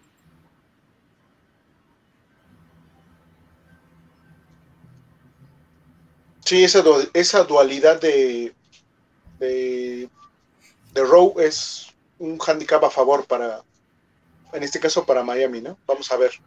Digo, si no, si no, si tuviese que salir Needham, yo sí me arriesgaría con Rowe a meter a, Noah, sinceramente. Que sé que McDaniel va a ir con Noah, eso me queda clarísimo. Mira, ahí, ahí te va, ¿eh? A Noah lo pones atrásito de los linebackers, contrario de donde esté Xavier Howard. ¿Cuál va a ser el primer read o lectura, perdón, de Mac Jones? ¿Dónde está Xavier? ¿Dónde están los safeties? Y va a ver del otro lado. Entonces, cuando lance, la presión va a ser tan fuerte que va a tratar de lanzar slants o, este, ganchitos o stops muy cortos. Y ahí la velocidad de Noah, pick six. Pick six. Por lo menos uno. Si, si no, la tira de las manos, nada más, ¿verdad? Pero bueno. y, y, vámonos de volada con los equipos especiales. Pues no hay mucho, ¿no? Que, que rascarle. Jason Sanders, Morsted es el holder y el pateador de despeje. Blake Ferguson sigue siendo el centro largo. Y de regresadores de patada de kickoff ponen a Mostert en uno, luego Waddle, luego Edmonds y luego el amigo de Fer Noah. De, de, de, de despeje ponen a Tyreek Hill en uno. Y luego Waddle, y luego Holland. ¿Qué tal? Sí, entiendo que el que pongan a Hill ahí, porque bueno, la patada de despeje, normalmente el, el pateador de despeje es donde digamos que es donde se ve un poco más presionado de cierta forma y puede que si falla el pateador, eh, Hill lo convierta en, en, muchas yardas para el equipo, ¿no? Me, me, me, suena lógico, pero también corres el riesgo de que tu superjugador se lesione ahí, ¿no? Exactamente. Y de ahí en fuera, pues bueno, que Blake Ferguson, Monster y Sanders no se muevan, está excelente para mí. Creo que con Monster se ha acomodado mejor Sanders. Está regresando ese Sanders de hace dos temporadas. Yo lo veo ya bastante mejor que el año pasado, como empezó el año pasado, y, y necesitamos ese Sanders para ganar algunos juegos, ¿no? Ese Sanders de hace dos temporadas debe de estar ahí para que ganemos por un punto si tú quieres, pero que sea victoria, ¿no? Traigan a Hack de regreso, ¿no? El de otro de despeje. Sí, caray. ¿Algo más de defensiva, Antón, de equipos especiales? Eh, pues sí, que, que, esperemos, más bien que sí necesitar de Sanders. Eso si necesitamos mucho de Sanders, eso quiere decir que todos los resultados son parejos. Que no sea como, como la temporada pasada, que cuando nos ganaron, nos ganaron bien, ¿no? Entonces, también eso, eso no, no hay que echar en saco roto lo aprendido el año pasado, aunque era otro coach, pero se quedó Boyer y pues, siempre puede aprender de lo perdido, ¿no? Sí, correcto. Estaría bien que se definiera con el pie de Sanders cuatro o cinco partidos, ¿no? Sí. Y que falle cuando mucho uno o dos goles de campo en toda la temporada y que sean de 60, te la, te la compro, ¿no?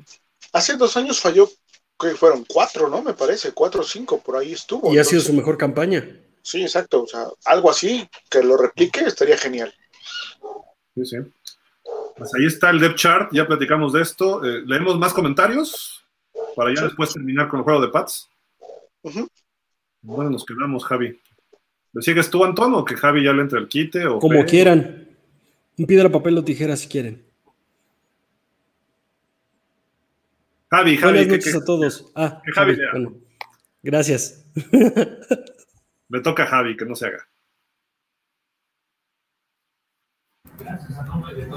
Miguel Dávila, buenas noches a todos. Listos para el inicio de la temporada.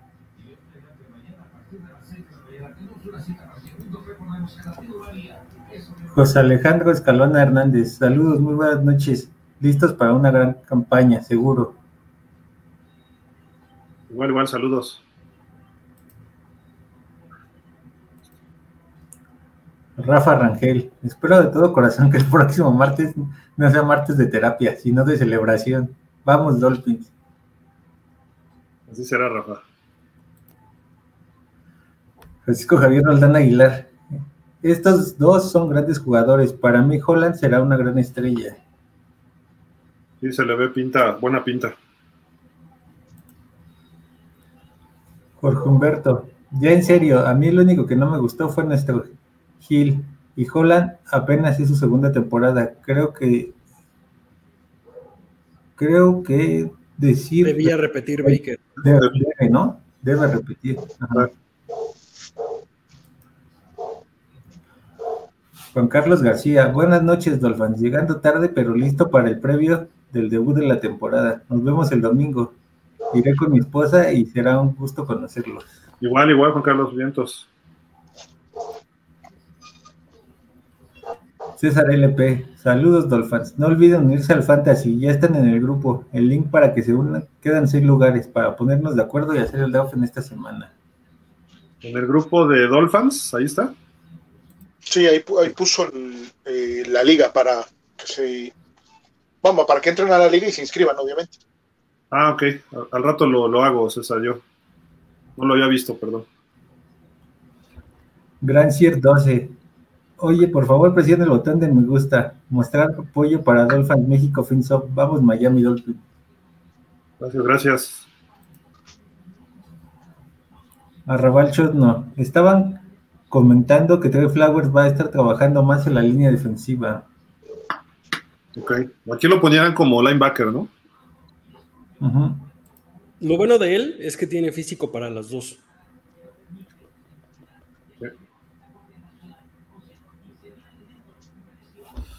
Refugio García, Terran Amster sobre Jalen Phillips. Él está hecho en un laboratorio hablando de Jalen Phillips. Sí, lo comentó. Lo comentó Torrón. ¿Qué, ¿Qué, dijo? No, no lo le... Eso, precisamente dijo eso sobre, sobre Phillips, ¿no? Que él era un jugador que a él se le decía que lo habían hecho en laboratorio, así como diciendo, pues es el jugador perfecto para la posición. Sí, lo ha enfrentado, ya lo ha estado enfrentando y le gusta lo que ve de, de Phillips, ¿no? Le echó flores. Exacto. Y no ¿Echó a Brian Flores? Sí. Ah,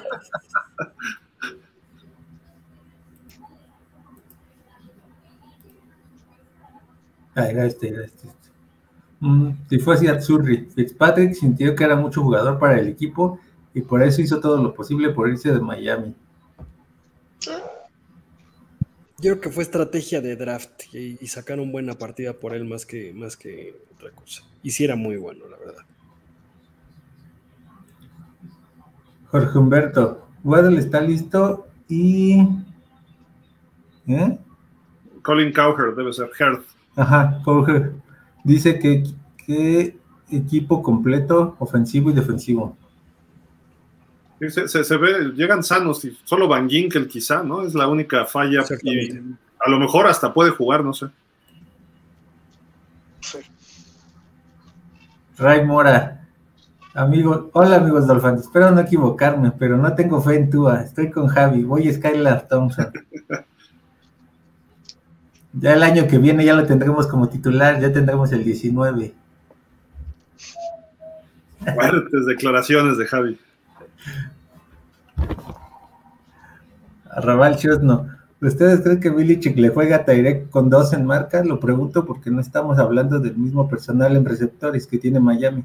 Es más veloz todo el personal que tiene la ofensiva. Sí. sí lo más seguro es que sí. Francisco Javier Roldán Aguilar. El único título que le daba a Tua sería de Aguador. Uh. Más fuerte ah. las declaraciones del señor Roldán. Y eso que son, y eso que son familia, imagínate. Eh, eh, ese es el de ese es el de Noah, pero pues ya.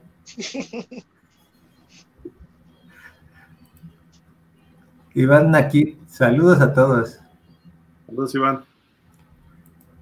Ay, ¿qué dice? No, no alcanzo a leer bien, ¿qué dice ahí? Ah, ya. A, a Tua Javi Bailar le tenía que dar la capitanía, no había de otra. Y yo creo que Landon ha dado muestras de su coraje. Ha jugado lesionado, ha jugado y apoyado a sus linebackers, incluyendo a tu muchacho Gil. Coincido, coincido, sí, coincido. Juan Carlos García, me parece injusto que no haya repetido a Baker como capitán. Si bien no ha dado todo lo que puede dar, es importante darle su lugar de liderazgo. La, la capitanía la dan los jugadores, ¿verdad? Sí, es voto, voto de equipo. Ok. José David Mosqueda, si tú no del ancho este año, ¿a quién llevarían al equipo para el 2023 o qué harían? La respuesta está 18 números adelante. Yo le daría una oportunidad. Yo creo que no. Yo creo que necesitas traer, si tú no funciona, necesitas traer un coreback hecho. Porque ya tienes el equipo. Y si se lo das a Skylar, vas a, vas a tardarte en, en que se desarrolle. Y lo que tienes armado se te va, lo vas a ir perdiendo poco a poco. Entonces, yo sí traigo otro coreback. No digo que no le doy la oportunidad a Skylar de competir, obviamente sí, pero, pero no sé, ¿eh? no, no lo veo yo con el equipo que hay ahorita, dándole un equipo, no sé. Pero es que ¿quién, quién, quién se, quién tendría disponible? Pues Gil dijo que Lamar Jackson. Yo no dije, lo que pasa es que le pusieron por ahí un tweet donde Lamar Jackson traía el jersey del 8 de Miami y todo, y él like. dio like. Él es de Fort Lauderdale, de esa zona, entonces ya se ha estado especulando desde antes. Eh, si Lamar Jackson no se arregla con los Ravens, que le quedan cuatro días, Horas, horas. les, les puso un ultimátum que la semana uno se arreglaba, si no. Ahora, lo que pueden hacer los Ravens es ponerle etiquetas franquicia y cosas así, eh, no sé. La pueden No, hacer no. cansada. Sí. Este, no creen, y siendo realmente honestos, no, no, no quiero defender a Tua, pero es una nueva campaña, todo esto. El voto de capitán se filtró también, que, que ha sido el único jugador eh, que recibió todos los votos o la mayoría de votos de todo el equipo. ¿No creen que también ha sido un ejemplo que empiezan a ver en redes sociales de todos los equipos y el primero, las tres, las tres temporadas, la del COVID la voy a, la- la a quitar ahorita un poco, pero las últimas dos temporadas siempre ha empezado tú a practicar meses antes y eso habla muy bien de él. Como, como atleta, ¿eh? no, no si tiene facultades. Para mí sí. Mira, hay, hay- hay algo que es inevitable, ¿eh? o sea, Tua durante todo este off-season ha sido trending muchas veces, porque la gente está hablando de él. Están los haters, están los lovers, están los centrados, todo el mundo está hablando de él, está generando ruido y como dicen, que hablen bien o mal de ti, ¿no? Y Tua lo ha manejado bastante bien, ya ha corregido muchas cosas que hacía mal en lo que se refiere a su manejo de, no redes, sino de medios y su, su, forma de comportarse. Entonces, los jugadores a lo mejor dijeron, pues vamos a dárselo a Tua. ¿Por qué? Porque tú hablas de Miami, ESPN, Fox, CBS, eh, hasta los televisos, eh, TV Azteca, todos los que quieras, de Estados Unidos, de México, Dolphins, no Dolphins, los que odian a Miami, etc. Todo ESPN que odia a Miami, es, todos hablan de Tua. Le dedican horas, horas y más horas a Tua. Y no desde este año, sino desde que llegó, ¿no? Entonces, ¿qué es lo que la respuesta de Miami? Estamos apoyando. Te trajimos al coach, al único coach que dijo que quería jugar contigo, o sea, que quería estar contigo. Al coach que dijo que nos iba a hacer ganadores contigo. Al coach que te va a poner un sistema para que no te quejes. Y este, todo, todo se lo están poniendo. Entonces, Miami, ¿qué responde los jugadores? Todos vamos con Tua. Que aunque yo no esté de acuerdo en que Tua es un coreback que nos va a ganar un Super Bowl, es lo correcto. La actitud de equipo. Este, sabes que tienes una limitante.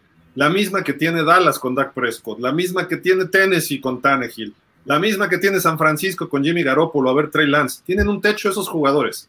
Y su techo es una limitante a lo mejor física, a lo mejor mental, etcétera. Tua ni siquiera ha llegado a playoff. Vamos a ver cómo funciona. Pero lo que está haciendo Miami, me encanta lo que están haciendo con Tua. Aunque yo no le hubiera dado la capitanía. Si me hubieran dicho, tiene que ser voto unánime, pues digo, pues pónganme que yo no. Porque Tua este año me va a demostrar y el año que entra le doy la capitanía y, y me atravieso muros por él si es que me lo demuestra este año. Como jugador, me refiero. Que fuera liniero, que fuera tackle. Y me puedo llevar muy bien con él. O sea, Javi es mi super amigo, pero pues Javi, demuéstrame que vas a ser el coreback ideal, ¿no? Entonces, eso es lo que yo vería.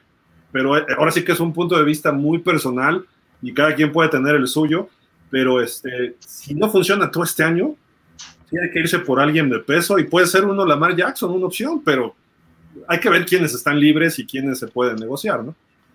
Oye, Gil, y tú que conoces todos los datos de, de los últimos campeonatos, ¿sabes más o menos cuál es el récord de Tua como titular? ¿De cómo? ¿Con los sí, de ganados perdidos. Va, tiene nada más como cuatro perdidos, ¿no? Sí, tiene marca positiva. Pero por eh, mucho. Por mucho no tanto, pero lo importante de Tua no es. Mira, la NFL sí tienes que, lo decía Don Shula, tienes que ganar al principio y ser consistente y ganar al final. Pero hemos visto que en la NFL actual, cada vez las ahora son temporadas más largas, quien llega más enrachado a playoff es el que termina ganando el Super Bowl. Lo vimos con Cincinnati. Cincinnati tuvo un año de altibajos y empezó a jugar bien por ahí de diciembre y nadie lo paró. Y tampoco jugó Burrow de 500 yardas por partido y cinco pases de touchdown. No, hizo los pases necesarios en los momentos justos estuvo muy cerca de ganar el Super Bowl, creo yo. O sea, tampoco los barrieron, ¿no? Pero, vamos, Tua puede tener partidos como él, pero siempre y cuando haga el pase adecuado en el momento oportuno. Hasta ahorita ha sido todo al revés. Tua gana consistentemente, pero viene el partido con Buffalo hace dos años, el del año pasado con Tennessee, en el colegial, el campeonato que él fue titular todo el año, y ahí es donde él ha fallado. Lo rebasa el, el, ambiente, el, lugar donde está. Eso es lo que tiene que cambiar Tua. A mí no me preocupa que Tua nos lleve a playoff, ¿eh? te soy sincero, con el equipo que hay. Me preocupa que ahí él pueda dar el siguiente paso.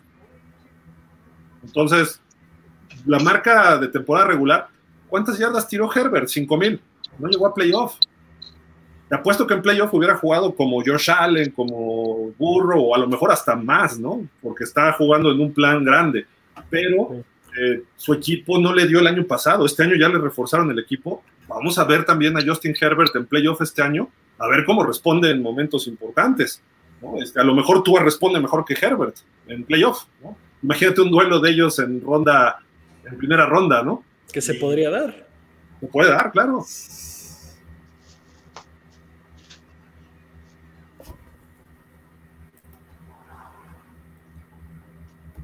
Rafa Jaramillo, en esta ocasión estoy de acuerdo con el señor Roldán. Tú no ha demostrado liderazgo en el equipo. El Chita acaba de ser la mecha del barril de pólvora.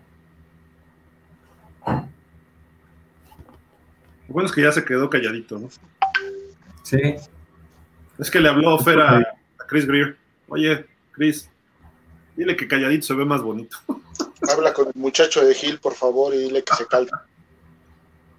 Francisco Javier Roldán, ¿qué tal como capitán Aguisiki? Tendría que ser. Es de perfil, es un perfil diferente, ¿no? Gesicki. ni lo quiere Mike McDaniel, o sea. sí, sí, está complicado, pero no lo ve mal, ¿eh? También es un jugador que seguramente fue votado, ¿eh? No, no dudo, más no le alcanzó. Sí. Por Humberto, todo respeto, yo creo que jugadores como Byron, Gesicki, Ogba, y no se los dieron. De acuerdo. El mismo Jorge. Good Morning Football dice que en las apuestas de 3.5 a 2.5 que mucho dinero se está yendo a los Trampats, ¿cómo ven? No, dice New England Rats. Sí, pero para que no se oiga tan feo. Lo suavizaste. Sí. Es que tiene lógica, ¿no? Por lo que hizo Belichick de viajar antes, preparar. El... Belichick le está dando mucha importancia a este juego, lo cual aumenta la. La expectativa, ¿no? Sí. Y, y, Miami tiene que rifarse en serio. O sea, no va a ser un partido fácil, ¿eh? aunque seamos superiores a los Pats. Creo yo que se tiene que planear bien y Mike McDaniel se tiene que sentar a, organizarse bien. Y hay muchas claves que ya platicaremos con más detalle en otros espacios, pero creo que sí está complicado el partido, no es fácil. Los cuatro primeros están de mucho, mucha planeación, mucha estrategia, mucho cerebro, pues es lo que voy. ¿no? O sea, no, no, no es llegar nada más y me voy a parar a hacer mi sistema y con, no, tienes que ver qué matchups te van a dar, de que si Lamar Jackson contra Baltimore, cómo voy a presionar a Josh Allen y ni se diga Burrow, ¿no? Contra Cincinnati, qué voy a hacer contra ellos. Aquí quizá el más sencillo puede ser los Pats, y digo entre comillas, porque su mejor jugador no está en el campo, su mejor jugador está en la banca, el señor Belichick. Y eso es lo que semana uno. Es, es como era Shula. Te, te, puedes sacar jugo de, de, de jugadores que no das un quinto por ellos. Que de hecho de eso no hemos hablado. Comparamos bueno, los equipos, pero no comparamos a los, a los entrenadores que ahí sí nos llevan de super calle. No sé si todos, ¿eh? pero sí en algunos. No, me refiero a Belichick. Ah, Belichick McDaniel, ok.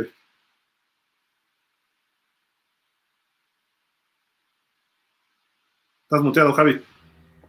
Quetzalcón, ¿alguno tiene la, una guía de los canales de cable en donde pasarán los partidos de los Dolphins? Los primeros dos creo que va por aficionados. Los demás no se ha sabido nada y pues la mejor opción es el, el Game Pass. O el Buffalo Wild Wings con nosotros. Ah, Buffalo Wild Wings, ajá, también. Ahí lo vemos todos juntos si estás en la Ciudad de México. Y creo que el de, los de jueves los va a pasar Amazon Prime, pero también creo que ESPN acá en español. Y NFL Network, ¿no? No, ajá, ya no. ¿no? Pero lo va, lo va a tener ESPN los, jue los jueves por la noche. Um, Rafa Rangel. No, no, no, sé, no sé qué, qué, le hice a Rafa, pero bueno. Saludos, Javi Baila, llegaste tarde. Jorge Fergadís, pregunta, ¿ya no se armó el Fantasy Dolphin? Nos dijo César que sí está en el grupo de grupo Dolphins de Facebook, ¿no? Ahí está el link.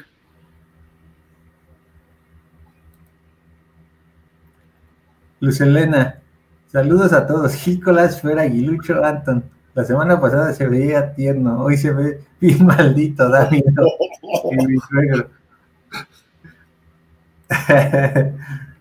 es la luz.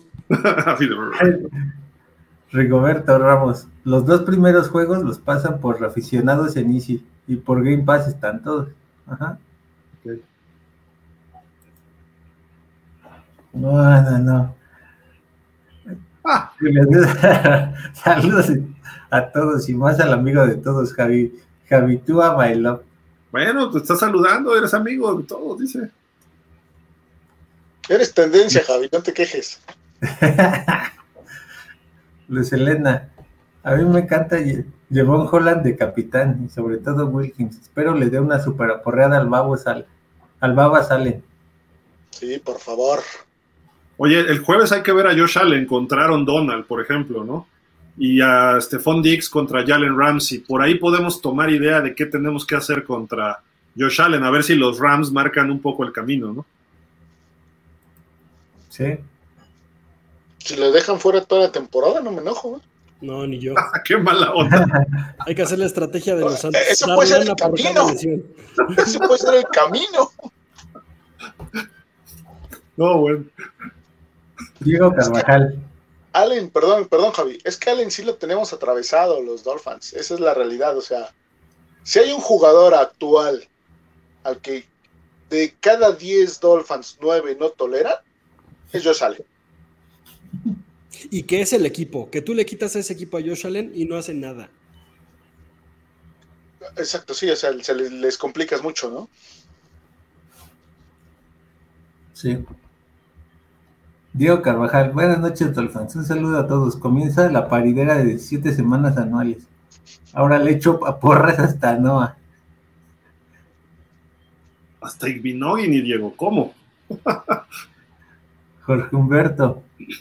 Omar Kelly dice que Billy estará trabajando un as bajo la manga. A lo que Cruzen contestó que McDaniel también tiene sus ases y que no les preocupa. Ok. Miguel Ángel Roldán dijo que nuestro equipo estará en lugar 7 de los que van a playoff este año, que va a ser la gran sorpresa. ¿Quién, dijo eso? Digo. O sea, dice él. Digo, Ah, Von Von Rosen. Rosen, ok. Ah, ok. Ricardo Puebla. ¿Quién cubrirá la ausencia de Varian Jones? Saludos. Este, Nick Needham. En teoría, se supone que Neha. En la realidad puede ser el, el, este, el único que está seguro ahí, porque ni Ross está tan seguro como él.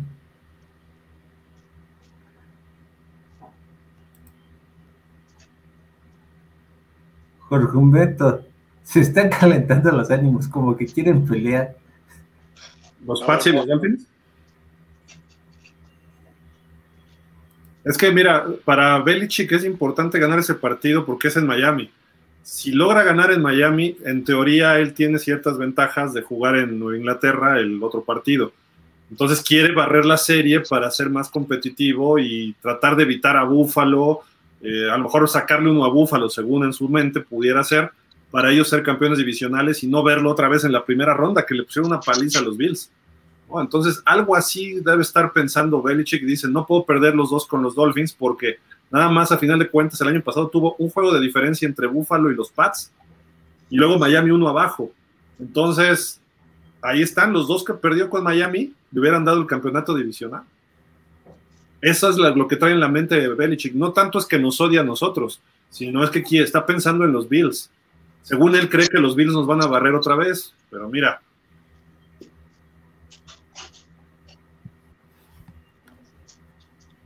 Diego Carvajal, por primera vez en 23 años después del retiro de Marino, que tengo el buen presentimiento de que el coreback hará un buen trabajo y el equipo estará tres con ganados y una derrota al término de la semana 4. uy, sería, te lo compro, Diego, si está así Miami. Sí, es Sería así. muy bueno. Estamos hablando de pretemporada, de postemporada, ¿eh? Sí. Miguel Ángel Roldán está haciendo un programa con Raúl Alegre. Ya, lo he visto anunciado, pero no lo he visto, sí, correcto. Osvaldo Erpla. Pregunta para los cuatro, ¿qué se necesita para que todo un partido como el de playoff de Bills contra Chiefs? Pues que le cambien el brazo y que le cambien su manera de estudiar y que le... No sé qué más podría hacer. Más bien, más bien el, el modo de juego de Tua nunca va a llegar a ser así porque ni su físico lo da y, y a veces no, no podemos querer copiar eh, cómo juegan los otros equipos. Tenemos que adaptarnos a nuestras armas e incluso nuestros receptores e incluso nuestros receptores no, no se prestan ni siquiera al de los Bills. O sea, ya quisiéramos tener un Stephon Diggs en lugar de un Cedric Wilson, por ejemplo, ¿no? Sí. ¿Tú, Fer? Sí, co- coincido, ¿no? El- la situación de que no se va a dar un juego así, eh, en el caso de Tua, sí, no, no se va a dar. Tua tiene otras cualidades, aptitudes que debe de explotar para evitar llegar a ese tipo de tiroteos, porque entonces sí entraría a la mejor en desventaja, ¿no? Bueno, no a lo mejor, entraría en desventaja, ¿no? Dependiendo de quién sea el coreback enfrente, pero sí, un tiro así no, no me agrada mucho la idea. Yo no puedo comparar a Tua con Josh Allen, pero sí lo puedo comparar con lo que hizo Patrick Mahomes en ese partido, porque no estuvo lanzando largo Mahomes. Mahomes estuvo en pases en un rango que Tua puede hacer y además al centro, que es la fortaleza de Tua. En, una en, en esas condiciones Tua sí pudiera jugar un shootout así, pero si quiere empezar a mandar bombazos tipo Josh Allen, no lo va a hacer Tua. A lo mejor podrá completar uno o dos, pero ya echarse todo el partido largo, largo, largo, no lo creo. Él lo que tiene que aprovechar es los espacios, como le hizo Mahomes con Hill y con Kelsey. Acá tienes a Gesicki y a mismo Hill. Entonces, nada más es ver ese plan de juego y esperar que los Bills hagan la misma babosada de pararse todos afuera y dejarte todo el centro, y ahí lo explotas por la velocidad de ellos, ¿no? Y vas a ganar 25 yardas en 5 segundos, porque estaba el espacio enorme. Eso sí puede hacer Tua, y sí se puede meter en un juego así. Y además, si si el ataque terrestre está funcionando, los Bills luego se desconcentran también, ¿no? No crean que a nosotros sí nos han jugado lo mejor, pero de repente hay partidos que los Bills no toman buenas decisiones. Perdieron con Jacksonville, perdieron con los Titanes por errores de este Sean McDermott, se la jugó a lo tonto en lugar de mandar a tiempo extra el partido, y le ganaron los Pats en una estrategia, en un juego de mucha, un ajedrez, ¿no? Ahí que corrieron los Pats una y otra y otra vez. Ahí de repente, si Miami puede establecer ciertos juegos, a lo mejor de más golpeo, puede sacar este, el partido. ¿eh? Sí. Por medio de la defensiva, porque por la ofensiva creo que esa es la primera, eh, la primera vez que no se puede comparar a, Pat- a Patrick Mahomes, porque Patrick Mahomes es muy bueno en el corto, pero también es muy bueno lan- lanzando lejos el balón y por eso no, por eso las defensivas no le saben jugar si en corto o en largo, que con Tua es más predecible ese aspecto, ¿no? De acuerdo, eso es otro factor. Pero si te fijas, los pases largos de Mahomes no son el pase de tres segundos y el bombazo, sino es cuando Sí, empieza él a romper la jugada y ¡pum! si se echa uno de 70. ¿no? Sí. no es un pase largo de sistema. El sistema. De Hu- Hubo una jugada contra Denver, creo que fue el año pasado, un lunes o jueves, que manda un pase poste a Tyreek Hill y el defensivo estaba encima y todo el mundo creímos que era incompleto. Lo marcaron incompleto, de hecho, pero era pase de touchdown. Pero era un pase como de 40 yardas. Esos pases los puede hacer Tua. Un poste desde la 40, 45 hacia el touchdown, sí lo puede hacer. Sí, Y ahí es y con, y con mejor precisión, ¿eh? No lo sé si con mejor precisión, pero a lo mejor los puede hacer bien, ¿no? Porque es, es su rango, el centro Sí, sí, sí. entre los números. Le, le puso un pase hace también contra Kansas, precisamente hace dos años, a Gesicki entre tres defensivos Sí. y se lo puso en las manos. Pero ese era como de 25, 30 yardas, ¿no? Pero eso puede hacer Tua y puede ser muy positivo en general. Y si se abre la defensiva, un pase de 20 yardas con Tyreek Hill se puede convertir en uno de 80. Y, también, y también a todos los Dolphins hay que quitarles mitos. Y he visto que muchos ponen que, con receptores tan chiquitos, mm, qué tan buenos somos.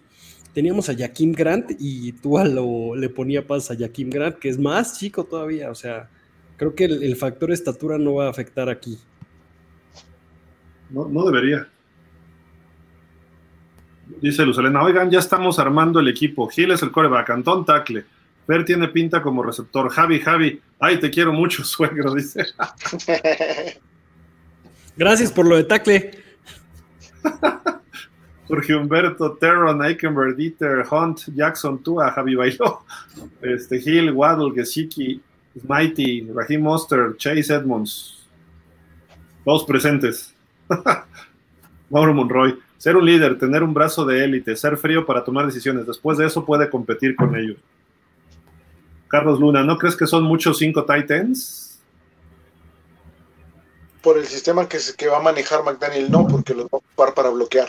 Incluso va a jugar con dos cerrados en una misma formación y probablemente hasta el fullback esté dentro de esa formación, ¿no? Entonces, no, no creo que sean muchos. Y también estar como receptor. Sí, claro. Ok. Pues vamos al siguiente tema, ¿no? Ya para hablar un poquito de los Pats. Ahorita seguimos con los comentarios. Pues el partido. Domingo, este domingo a la una de la tarde, tiempo del este, 12 de la- del día de nosotros, ahí en Hard Rock Stadium. Les recordamos, lo va- vamos a estar nosotros en Buffalo Wild Wings. Ahí está la dirección, los esperamos. Eh, para, lleguen temprano, la cita es a las once y media, por eso dice ahí once y media, aunque el juego empieza a las doce, para estar juntos, para poder convivir y todo. Ya vi que hay varias este, confirmaciones ahí en, en el evento que tenemos en la página de Face. Eh, confírmenle los más que puedan para también poder distribuir bien, hablar con la gente del restaurante para acomodar mesas y que estemos lo más juntos posible, ¿no? Porque si ustedes llegan de repente, a lo mejor ya está armado una sección y van a quedar por ahí un poquito separados, ¿no? Entonces, lo ideal es tratar de saber si vamos a estar 50, pues tratar de estar lo más cerca posible todos, ¿no? Entonces, ahí el, partido es este domingo, nos vemos ahí en el Buffalo Wild Wings, ahí está la dirección y pues chequenle, ahora sí que chequen en el, en donde está el, eh, pues el evento aquí en la página de Facebook, ¿no? Y el partido, los Dolphins, tenemos marca ganadora histórica contra los Pats, eran nuestros clientes en los 70s, sobre todo no ganaban en el Orange Bowl hasta el juego de campeonato del 85, ahí no ganaban los Pats. Y parece que esa maldición la sigue arrastrando hasta Brady y Belichick. Tienen marca perdedora en Hard Rock Stadium, antes Joe Robbie, Dolphin, el nombre que quieran, ¿no? No les va muy bien que digamos. Eh, el juego va a ser ahí en el Hard Rock, precisamente. Los últimos tres los ha ganado Tua al señor Belichick. Entonces, eh, pocos corebacks lo han hecho. El año pasado, el último de la temporada fue 33-24, que ganó Miami. eh, ya este año, fue el 9 de enero, en la última semana, si no mal recuerdo, y eh, abrió las apuestas por tres puntos favorito Miami para ganar y el over-under en 46 y medio. Los que apuestan saben que es el over-under, si no, bueno, es altas, bajas, de ahí ese número lo dividen entre dos, digamos, y luego le ponen la diferencia para saber cuál sería el marcador. Este, más o menos estamos hablando que Miami debe ganar 25-22, más menos, 24-21, de la suma de 46 y medio entre los dos equipos. Eso es lo que dicen los expertos de Las Vegas. Entonces, Miami sale favorito, que se está reduciendo a dos puntos. Está bien. Si quieren, pónganle a favor a los Pats. A final de cuentas, eso al final no cuenta, pues. Lo importante es que cómo se está viendo y eso, que muchas mentes expertas den de favorito a Miami, eso es positivo, ¿no? Y ya haciendo análisis del partido, qué duelos les gusta, ¿no? Ya hablamos de Matt Judon, ¿no? Contra quizá Austin Jackson. Ese, ese duelo va a estar interesante, a ver si Austin Jackson, a lo mejor le ponen ahí una a la cerrada a bloquear, o a Ingold que esté ahí haciendo el doble equipo, ¿no? Este, puede ser. Sí, yo, yo, pienso que la diferencia se debe de marcar precisamente en contra del perímetro de, de los Pats, que es una unidad que está un poquito golpeada, no tiene sus mejores hombres disponibles, o por lo menos a uno de ellos no lo va a tener. Y creo que ahí es donde tenemos una fortaleza nosotros, ¿no? Hombre por hombre, creo que ahí es mejor Miami. Entonces, ahí se debe de, de recargar la diferencia a favor de Miami, al igual que del lado defensivo. Los backs defensivos de Miami, creo yo que están, ahora están a la par, ¿no? ¿Por qué? Porque nos falta Jones y Stephon Dix puede hacer pedazos a Noah o, o, a Needham si no se aplican cualquiera de los dos, ¿no? Creo yo que lo va a cubrir Howard, pero de todos modos, ahí está un poquito más pareja la situación para mí. Son los duelos que a mí me gustan o que me llaman la atención de este juego. ¿A ti, Anton? Eh, yo pondría tres duelos que a mí son los que más me van a llamar la atención. Uno que ya lo hemos visto, que es el de Tua contra Mac, que pues es de la misma universidad, los dos diferentes tipos de juego, que incluso en, en, colegial tuvo, tuvo, Nick Saban que, pues, que ajustar con el brazo de Tua y con el brazo de Mac Jones, ¿no? El segundo, que seguramente no se va a dar todo el juego, pero en algún momento se va a dar, que es Xavier Howard contra Devante Parker, que ese puede estar bueno. Y el tercero, McDaniel contra Belichick, que puede, que puede, que puede empezar su hegemonía y ser este y hacerlo de hijo también como lo tiene Tua, ¿no? Que ya le dé la estafeta este Belichick a McDaniel como el nuevo coach ganador. Como decía, de como decía el de siempre en domingo, la patadita de la buena suerte, ¿no? en las pompas. Javi, ¿tú qué, qué, qué, qué, duelos te gustan para este domingo de Pats y Miami? Eh, sobre todo el último que mencionó Anton, me parece interesante. Va a ser este crucial ese duelo, ¿por qué? Porque ahí se va a ver la capacidad de adaptabilidad y resiliencia que puede tener McDaniel ante la, una posible adversidad, ya sea en la primera mitad o al final del juego. ¿Qué quiero decir? Que a lo mejor Miami vaya perdiendo por tres o por siete y que entonces tengas que depender a lo mejor de, del brazo de Tua, de presionar a Mac Jones para provocar una intercepción, de ese tipo de detalles que ahora ya se tienen que ver desde la capacidad de análisis de juego de McDaniel. Y la otra también será ver qué tan capaz va a ser Tua de leer lo que le presente la defensa de Bill Belichick. Sí, creo que ahí va a ser un factor importante. ¿Qué tanto Tua ha aprendido en este off-season de alguien que se supone que es un genio ofensivo, como le tachan a Mike McDaniel? ¿Qué tanto le enseñó a, aprender o a, a, poder improvisar? No improvisar, porque no estás improvisando, a, detectar y a reaccionar, ¿no? Con tu sistema y con tu, eh, tus audibles o tus audibles, como dicen en inglés, cambiar las jugadas en la línea, señalar dónde viene la carga, señalar quién es el safety, el jugador importante. Lo que veíamos de Peyton Manning, ¿no? El 45, el 45, y ahí estaba el primer check de la línea ofensiva para ver si no venía un blitz. O el 32 para los receptores, y luego su Omaha y eso. Me gustaría empezar a ver a Tua empezar a tomar ese control. y este partido es muy fuerte en ese aspecto. Eh, Peyton Manning salía desgastado mentalmente, además de los golpes, ¿no? Pero mentalmente de los duelos contra Belichick. Y Belichick es experto en cambiarte coberturas. Eh, Tua, Tua le ha salido bien las cosas porque ha sido un sistema básico, pero esperemos que este que se complica un poco más no le vaya a fallar contra Belichick, ¿no? La cuestión es que Belichick te manda, parece, hay un corner aquí en apariencia frente a Tyreek Hill, y ese corner termina de safety y está un linebacker cubriéndolo y no sabes ni cómo llegaron ahí y cuando voltea Tua no sabe ni cómo estuvo ahí, o no Tua, cualquier otro coreback. Ese, ese duelo de Tua contra la defensiva de los, de los Patriots, perdón, creo que no es, este, no es fácil y Mike McDaniel va a tener que sacar también su mejor coacheo en ese aspecto, porque ahí sí, un choque de, de, de, de mentes, o sea, de, cerebros, uno defensivo como Belichick y otro ofensivo que se supone que es Mike McDaniel, que aprendió de los Shanahan. Y ojalá, por eso repito, si funciona el ataque terrestre, vamos por buen camino. Que la primera serie Miami empiece brum, brum, brum, y a lo mejor este, se consuma 7, 8 minutos y anote un touchdown, sería el escenario ideal. ¿no? Porque entonces ya va a decir Belichick, no los pude parar y ya puedes jugarle con el pase, el play action, lo que sea las siguientes series, ¿no? Eso creo que es importantísimo empezar la temporada así. Ese es el duelo que a mí me gusta y por ahí también voy, ¿no? Con el cocheo. Obviamente hay otros, los personales, ¿no? El de Parker contra Xavier va a estar interesantísimo. Y, y, también que conforme vaya avanzando el juego y obviamente vaya el marcador como vaya, Miami va a arriesgar más. Al principio va a empezar a mostrar conservador, no va a arriesgar tanto la bola. Es las, siempre, siempre así van a ser los, los primeros partidos de un nuevo head coach, ¿no? Pues esperemos, esperemos. Quién sabe, McDaniel, McDaniel es diferente, entonces igual nos sorprende. ¿eh? Bueno, como la jugada del primer partido que jugaron tú y Gil juntos. Si ese es su nivel de, de conservación, este, pues está, está rudo. La verdad, sí, eso sí, ese factor no lo tomé en cuenta.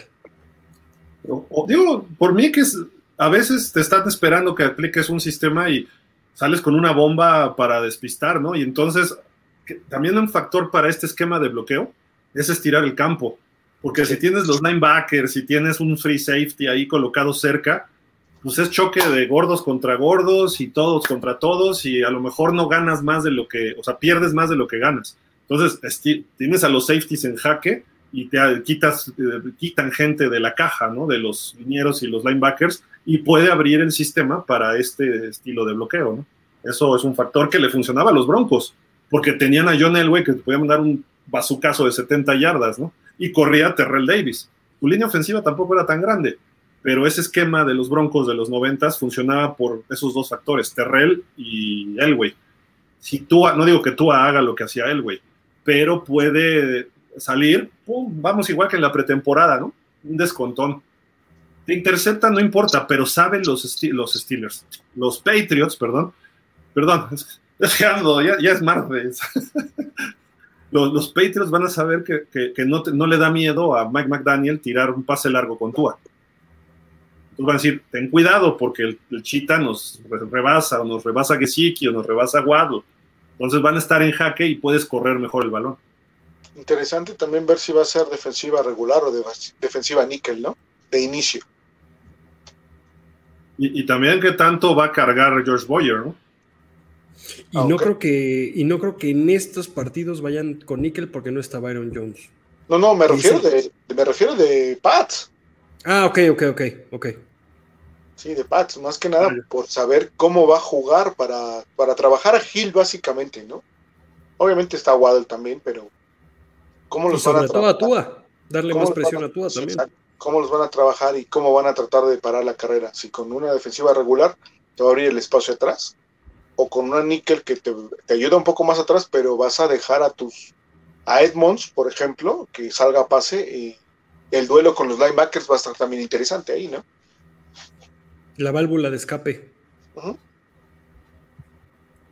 De acuerdo, pues muy interesante. A ver, va, vamos a hacer una especie de Nostradamus. ¿Cuánto va a ganar Miami, Javi? 4-21.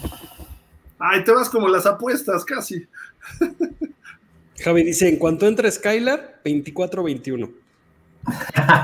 no, no, 24-21, por el simple hecho de que es divisional, yo creo que no va a pasar más de más de 30 puntos el partido. Ok. Tú, Antón. An- eh, ¿Se pronuncia Anton o Antón? Antón, como si tuviera acento en la O, pero no Pues tiene ponle el acento. ahí en tu. No, no tiene acento, no, no lleva acento. Así, así acta de palabra aguda que acento. en M, ¿no? Sí.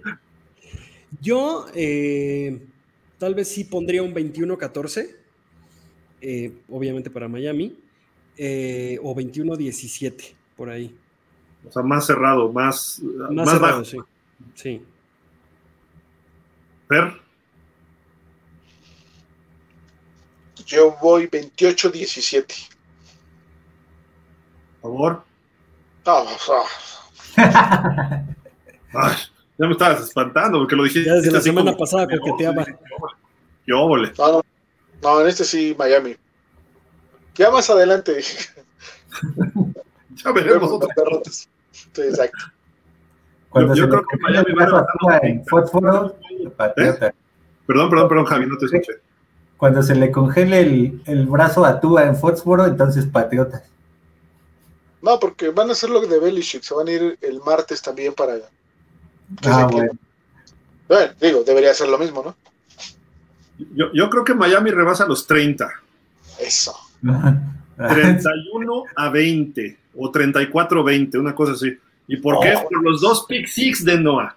Esa es la diferencia. Los dos pick six Ah, de bueno. No, lo digo en serio. Por lo menos No, va a interceptar un pase Noah, ¿eh? Vas a ver. Es, es, es un, es, un, es un buen pick. O sea, hablaría de contundencia de parte de Miami de los dos lados del balón y eso estaría genial. No sé Yo tanto, a- ¿eh? Porque a lo mejor va 20-20 y viene la diferencia son los dos picks de Noah. Yo veo a Noah, Nick o sea, Needham no de la defensa, de. Noah. De Noah. No, Es si, que no le si van a eso pasa. Si eso pasa, Gil, agar- agarra y vete a comprar un boleto de lotería y juégate a ver si te sacan el... No, Jugador defensivo de la semana y del mes, Noah. no, sí, no.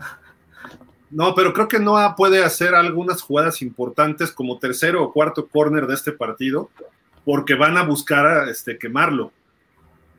Noah, por su velocidad, si mantiene adelante a los, a los este, receptores, puede hacer jugadas. Si se le pone el lateral y da la espalda al coreback, ya valimos, ¿no? Porque ahí sí no, no reacciona. Es que van a emparejar a Dix con él, o sea, ya jugó contra él, ¿no? O sea, ya, ya sabe de lo, de lo que es jugar con Stephon Dix. Pero, pero no le va a alcanzar nada más con la velocidad. Pero acá está Devante Parker, Nelson Agolor, ¿no? Este, Chale. ¿Y quién más tienen de abiertos los, Con, con ellos tres. ¿A, quién, ¿A quién emparejas a Howard?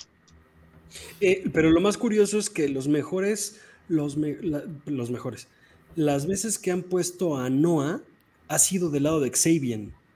Y no creo que a Xavier lo quiten. Y del otro lado, Noah, del lado de Byron, flaquea demasiado, ¿eh? Cuando juega como Byron, Cuando juega del lado de Byron. Que fue, que fue como jugó con, con los Bills, ¿no? Creo que Sí. porque el, el partido pasado que jugó de pretemporada jugó más o menos bien porque, porque jugó del lado de Xavier. ¿fui yo? ¿Quién fue? No. No, va ahí con Javi. Ah, Este, entonces, si, si, si nos ponemos en situación del partido, ¿no? El uno va a ser Xavier, que va a jugar por su lado, visto del lado izquierdo de nuestra defensiva. Del lado derecho va a empezar Nick, Nick, Nick- Needham. Y Binogany se va a tener que alinear del lado que le corresponda al tercer receptor de ellos. Él va a estar, como se dice, de sobrón. Si se alinea del lado de Xavier, no hay tanto problema. Pero si se alinea al lado de Byron, o de Nick Needham en este caso, la vuelta, el giro que tiene que dar para cubrir, o sea, la técnica que tiene que mostrar, no sé si la puede hacer. mira, estoy O sea, viendo no los receptores de los Pats. Nelson Agolor, Kendrick Bourne. Luego está Jacoby Meyers, que es más jovencito y también es eficiente este chavo. Ty Montgomery, este cuate creo que estaba en los Packers, ¿no? Antes. Devante Parker y como receptor nominal está Matthew Slater, aunque él es de equipos especiales, ¿no? Oye, Pa- Parker está como segundo equipo, ¿verdad? La verdad, no sé, estoy viendo el roster así en general, ¿no? Ah. Pero. Según yo está como segundo receptor, Ah, ok. pero sí en primer equipo. Según yo, ¿eh? Pero digo, si, si meten cuatro abiertos, va a haber problemas, ¿eh? No, no está tan fácil. Seguro. Ahí sí aplicaría la que dice Fer, que es bajar a Eric Rowe. Exacto. Y, y los cerrados de los Pats, los dos, es John Smith, que él salió de los Titans, era bastante bueno, y Hunter Henry, que viene de los eh, Chargers. Hunter O sea, Henry es súper bueno. Por eso es que yo veo, yo veo jugando a Rowe. O sea, yo lo veo jugando Henry. más a, a- Sí, exacto. Ok. Híjole. No, no, no cantemos la victoria así fácil, pero va a estar interesante el juego. Hay que, va a ser de mucho analizar. Eso hay que estarlo viendo a, a detalle, ¿no? Cada jugada. Les, les garantizo que van a salir desgastados física y mentalmente. Y creo que Miami tiene que aplicar un juego muy físico contra los Pats. Pegarle a Mac Jones, correr el balón. Esos son juego físico tradicional. Si le pegas a Mac Jones, lo vas a ablandar. El problema es que también nos pueden aplicar esa, ¿no? Y, por eso puede ser un juego de 13-10, ¿eh? En un momento determinado. Que se estén Y a dando. Mac Jones lo ablandas. A Mac Jones lo ablandas, pero a Tua lo puedes hasta lesionar. Pues yo creo que Mac Jones también no se ve muy sólido. Mejoró mucho. Físicamente mejoró mucho Mac Jones. Y ¿eh? en colegial no se lesionó tantas veces como Le, Tua. le bajó a las hamburguesas, pero drásticamente y se puso fuerte Mac Jones. Digo, los dos, o sea, tú también, ¿no? Pero donde se notó muy drástico el cambio fue en Mac Jones. Hasta ya se marcó, ¿no? Así un poquito. Que le mandé Sí. mi plan de entrenamiento y dije, a ver, para que no causes penas, ¿no? Así es. Ya no tiene la foto de Brady de cuando lo draftearon, ¿no? Sí, correcto. ¿Pues seguimos con los comentarios o Sí. Sí. unas que ahora sí ya me perdí? No sé en cuál íbamos. Como dos después del que me dijeron tacle. Ah, ya, ya. Este, creo que este de Mauro ya lo leímos, ¿no? Ah, no, el de Carlos también, ¿no? De. Muchos Titans. Damián Lascano, Miami tiene que ganarle a los Patas. Este no, ¿verdad? No. ¿Qué? Te toca, Fer, te toca. No, sí, sí, le leo si quieres. Ah, bueno, leyendo. va Javi, va Javi. Mal, Javi, vientos. A ver, dice, hola chicos, buenas noches, saludos a todos. El domingo Miami tiene que ganarle a los Pats. Yo creo un equipo con poco talento, principalmente en la secundaria, los Bills, pueden perder contra los Rams, partidazo. ¿Poco talento de los Bills en la secundaria? No, se refiere a los Pats. Ah, ok, ok. Principalmente la secundaria y después ya los Bills pueden perder contra los Rams. Los, los Bills salieron favoritos, ¿eh? Pero por mucho, ni siquiera tan cortito, ¿eh?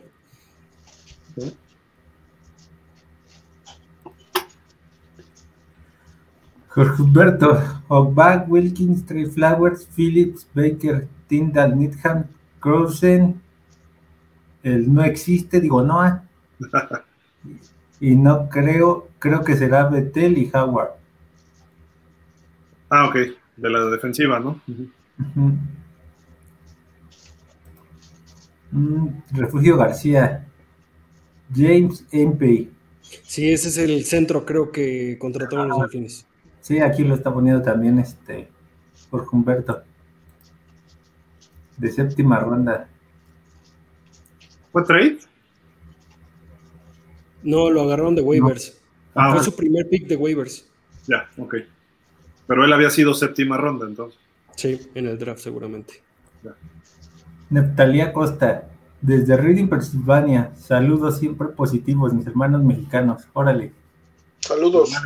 Saludos. Carlos Luna, díganme si creen o han visto que Connor vaya a ser la solución para nuestro centro, porque él jugaba otra posición, ¿no? Sí, realmente sí, pero él va a ser el centro titular, obviamente. Ya está súper cantado que él va, a- él va a estar, ¿no? Le ganó la carrera a Dieter. Algo le gusta más al coach y bueno, pues ahí va a estar. Y que se mueve más para, como lo que, otra vez lo que decíamos, ¿no? Que es más ágil esta línea, que todo, sirve más que Dieter. Luz Elena, díganme la verdad, sí me preocupa. Veo a Tua con un mejor físico, más preparado para aguantar los golpes. Pero, pero, pero, Austin Jackson cree que aguante los trancazos.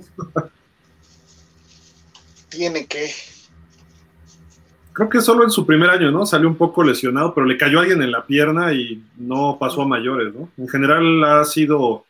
Lo que pasa es que ni siquiera golpea porque le dan la vuelta y ya lo comieron. Entonces, tiene que ser más físico y a lo mejor sí, de repente salir medio lesionado, pues es parte de, ¿no?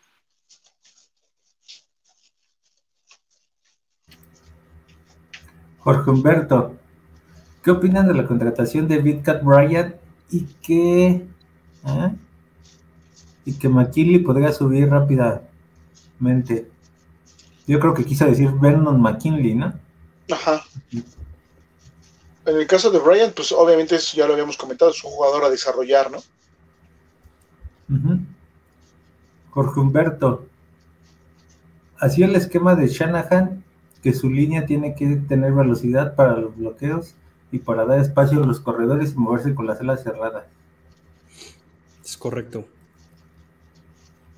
Ricardo Alonso Pérez, hola amigos, buenas noches, un gusto saludarles. ¿Con qué marca vamos a terminar los primeros cuatro partidos? Su predicción y por qué.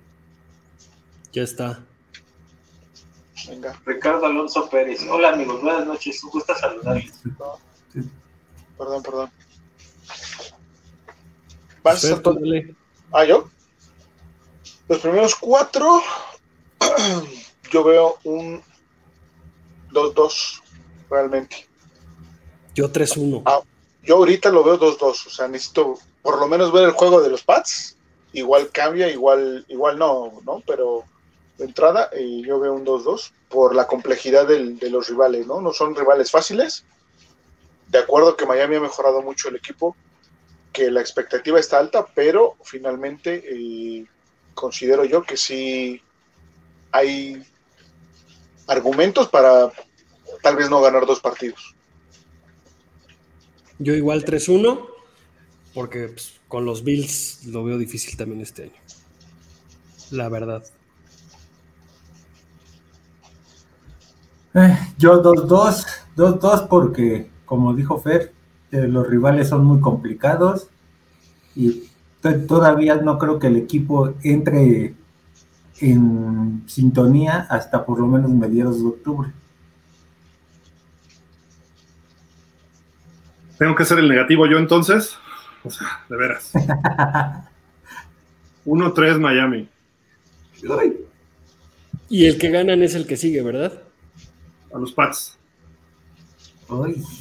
Qué- Pero vamos a estar en playoff. O sea, ahora sí nos va a alcanzar, pues, al final. Francisco Javier Roldán Aguilar. Solo recuerden que las líneas defensivas serán más fuertes y tratarán de ganar los bloqueos. La ligereza de la línea para mí es un arma de doble filo. Sí, también.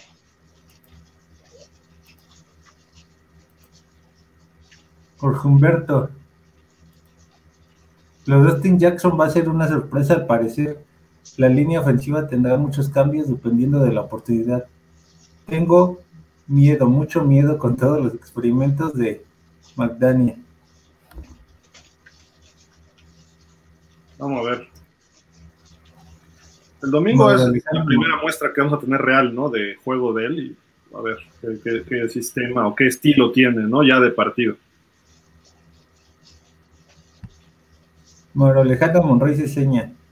Sobre la tarea pendiente de Tua me refería al liderazgo. Y es que él debe inspirar y motivar a sus compañeros y no a Javi cada semana, debido a su rendimiento medio hacia abajo.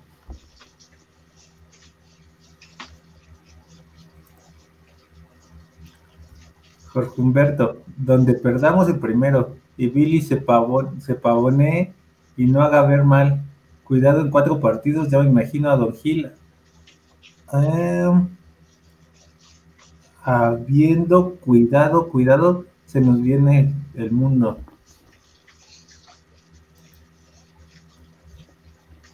Francisco Javier Roldán. Pero Fer, te recuerdo que a Tua todavía le falta leer la defensa y esos disparos contenerlos en la línea.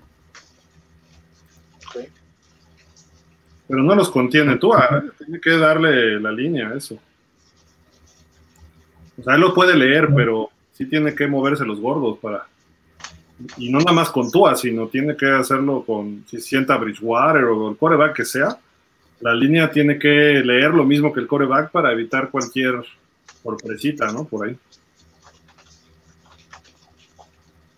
Jorge Humberto, espero que nuestro flamante coordinador defensivo, que la defensa esté a punto y dicen las malas lenguas que no tiene el, con- el ¿qué? control esencial, algo así, yo creo.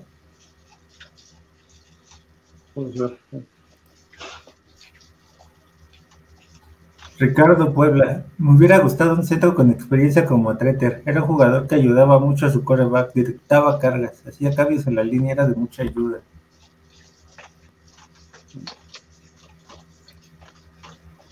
Carlos Luna, no hablen de las debilidades que Belichick los está viendo, ya le dieron tip muchachos.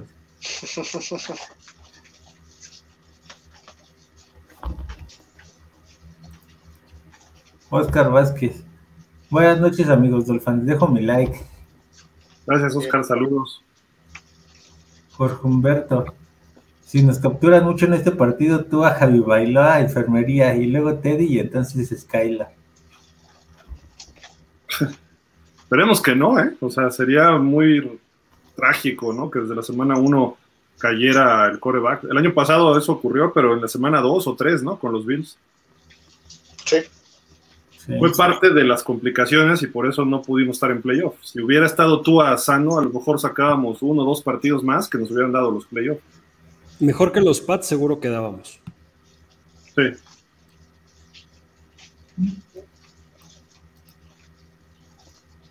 Jorge Humberto. Ah, no, acá. Oscar Vázquez, los dos, los Dolphins empiezan con derrota de 2-0 contra Patriotas.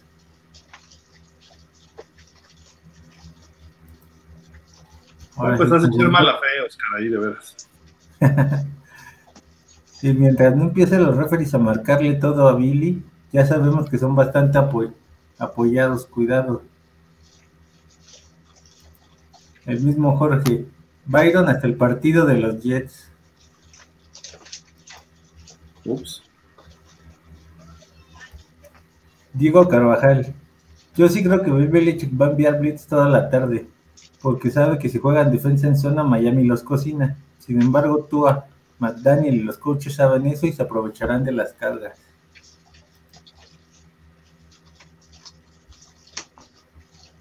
Jorge Humberto, Tres Flowers es muy buen jugador y espero que esté bien recuperado y creo que presionando al coreback es muy bueno. Y lo de Landor mueve mucho, pero creo en posición cierra bien los huecos.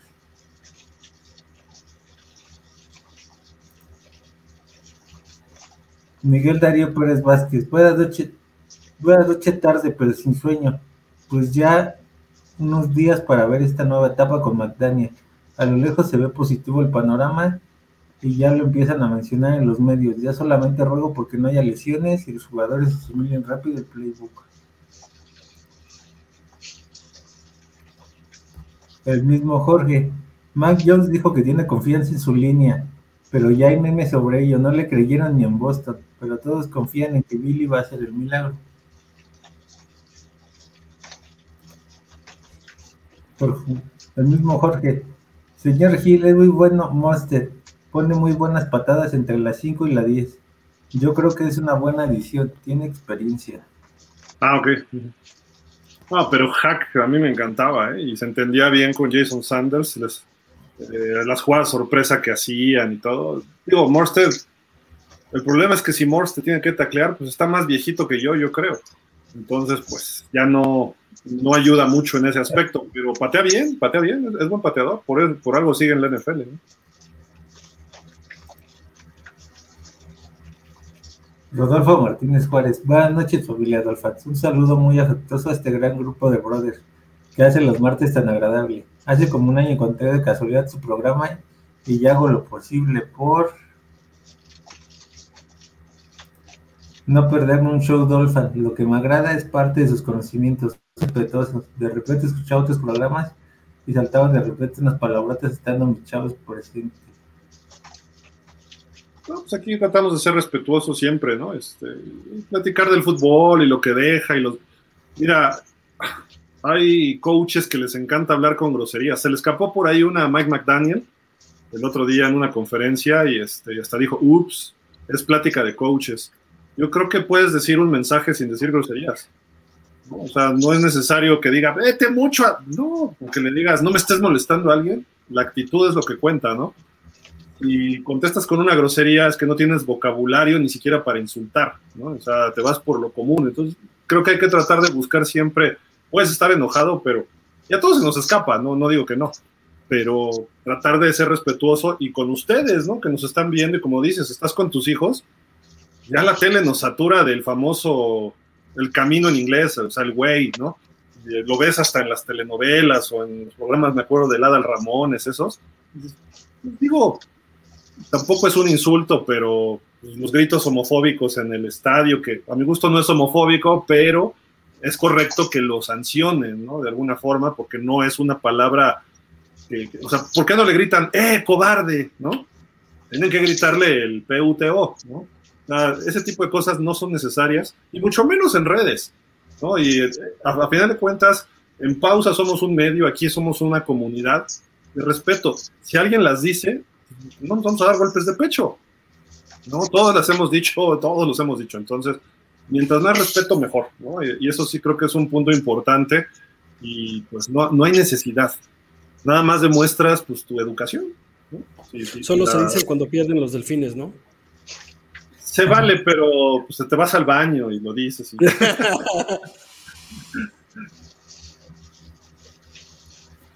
Humberto, si necesitamos mucho a Sanders, es que no, si necesitamos mucho a Sanders, es que no han funcionado los esquemas de McDaniel.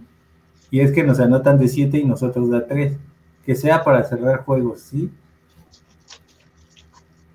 Ese es el plano ideal. Diogo MH, saludos desde Dallas, Texas. Go Dolphins, excelente programa. Gracias, Diogo. Y pues un saludo hasta allá, tierra tejana. Medardo Hernández, la llave del éxito es tu Atago Bailoa. No, güey. Y hay que saludar como él, hawaiano. No. Y si se rompe la llave antes de estar a la cerradura. Bueno, pues ya consigues otra. Se llama Teddy ah, bueno. Bridgewater. Uy, está peor. Uy, Skylar, no tiene experiencia. Uy. Vamos por Garópolo. No, no. Ay, hay niveles, hay niveles. Tampoco es para tanto, Anton, no, por favor. Sí. Lucelena, no sabe qué tranquilidad para mí fue ver que ya está Waddle disponible. Sí. A revanchos no. Sí, lo de Baker no es una fijación, sino que realmente sus argumentos de juego no han avanzado temporada a temporada. Lo hemos comentado y creo que tampoco se le tiene que esperar más años para que funcione. Ahora, en un capitán también lo que cuenta es la actitud y él ha sido de los que bajaron horrible su nivel. Mira, el capitán, como lo eligen los jugadores, de alguna forma implica lo que hacen en el vestidor, lo que hacen en otros, este, en un partido, cómo responde alguien. Y obviamente eso no lo podemos saber nadie de acá, ¿no? Pero yo me refiero a lo de la productividad. Pues ahí va de alguna forma este, manteniéndose. ¿Sí debería dar un brinco? Creo que sí. Eh, tiene, a, a ver, vamos a ver, llegó en el 18 ha tenido una intercepción por año menos en el 2020. Ha participado en 53 de 64 juegos. Ha estado teniendo algunas lesiones, estoy de acuerdo. Eh, vamos a ver por acá, ¿qué más le puede? Normalmente ha jugado de linebacker interior del lado derecho. Por ahí tuvo una temporada como externo. Eh, cobertura de pase, tiene un rating, ha ido mejorando, aunque sí bajó un poquito este año con respecto y permitió dos touchdowns el año pasado en cobertura de pase. En el 2020 no le anotaron nada. Eh, presionando al coreback es eficiente más o menos y tiene también ahí tuvo cinco y media capturas el año pasado, el año anterior había tenido siete, que fue su mejor año. Y en tacleadas disminuyó un eh, 112, bajó a 92 en combinadas en total, ¿no? Entonces, digo, los números no están mal. Eh, sí bajó el año pasado con respecto al 20, en eso estoy de acuerdo, pero pues los números a veces, como tú dices, no reflejan lo que se ve en el campo. Yo sí veo que hay dos líderes en esa, en esa caja, uno es Wilkins y el otro es Baker. Y pues ha hecho jugadas importantes. El año pasado, no estoy diciendo que ha sido muy bueno para él, pero el 20 fue, fue su mejor año. Esperemos que tenga un 20, una repetición del 20 este año, en números y en movilidad, ¿no? Totalmente estoy de acuerdo a, Raval en eso.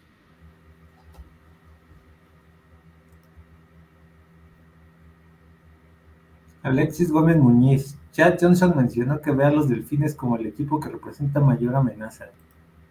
Siempre ha sido buen amigo Chad Johnson, siempre, le, siempre, él siempre quiso jugar ahí.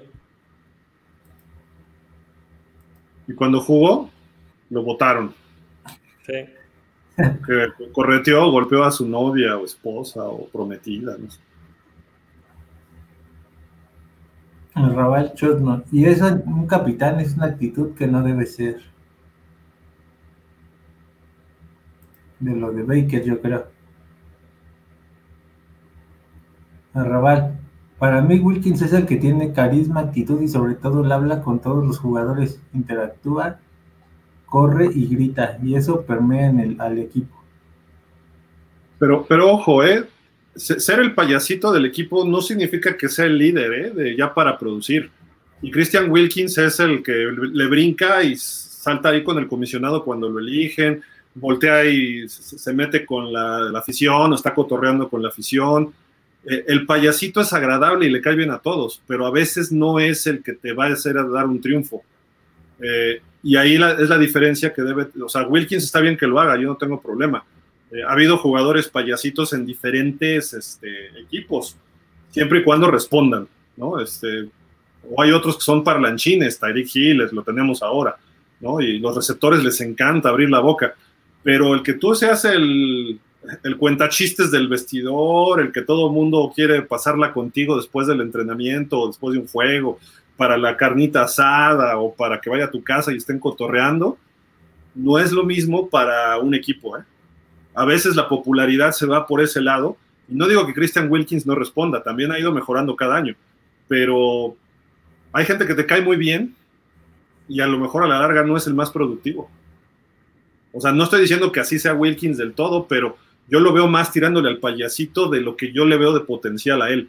Aaron Donald, mira, se aloca y sí arranca cascos y se agarra a cates, pero mira, calladito ve lo que hace. Es el mejor tackle defensivo que hay en la NFL yo creo que Christian Wilkins debería madurar un poco hacia allá. Eh, no estoy diciendo Jason que. Allen. ¿Mandé? O como Jason Allen también. Más, más, más perfil bajo y a, ser más físico. Aaron Donald, tú estudias todos los músculos de anatomía y lo ves porque se le músculo sobre músculo. Christian Wilkins está pesado, está gordo, se mueve bien, rápido y puede hacer el gusanito de, el de las Chivas que metía gol, no me acuerdo quién era, o puede brincar a la tribuna, o brinca por encima de Brandon Jones. Está bien, ahora represéntalo con más sacks, represéntalo con más, eh, sobre todo cubriendo la carrera, porque le han corrido por su lado todo el año pasado. Entonces dices, a ver, tienes que controlar el 2 contra 1 y taclear, a lo mejor no atrás de la línea, pero tienes que cerrar tu hueco y lo han movido entre 2 a 1 o a veces le corren juntito y reacciona lento porque a lo mejor le falta velocidad o tiene más grasa. Entonces, por eso digo, Wilkins todavía no es lo que yo espero de él. Todavía tiene mucho, eh, mucho techo para lograr, ¿no? Y se ha visto mejor un knockback que él.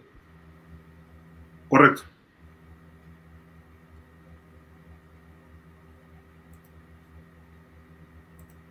Rodolfo Martínez Juárez, hay que adoptar lo que dice Javi de Tua. Si se cumple en un año, le invitamos unos tacos. Si no, que invita a todos los Dolphins unas alitas de Buffalo Wild Wing.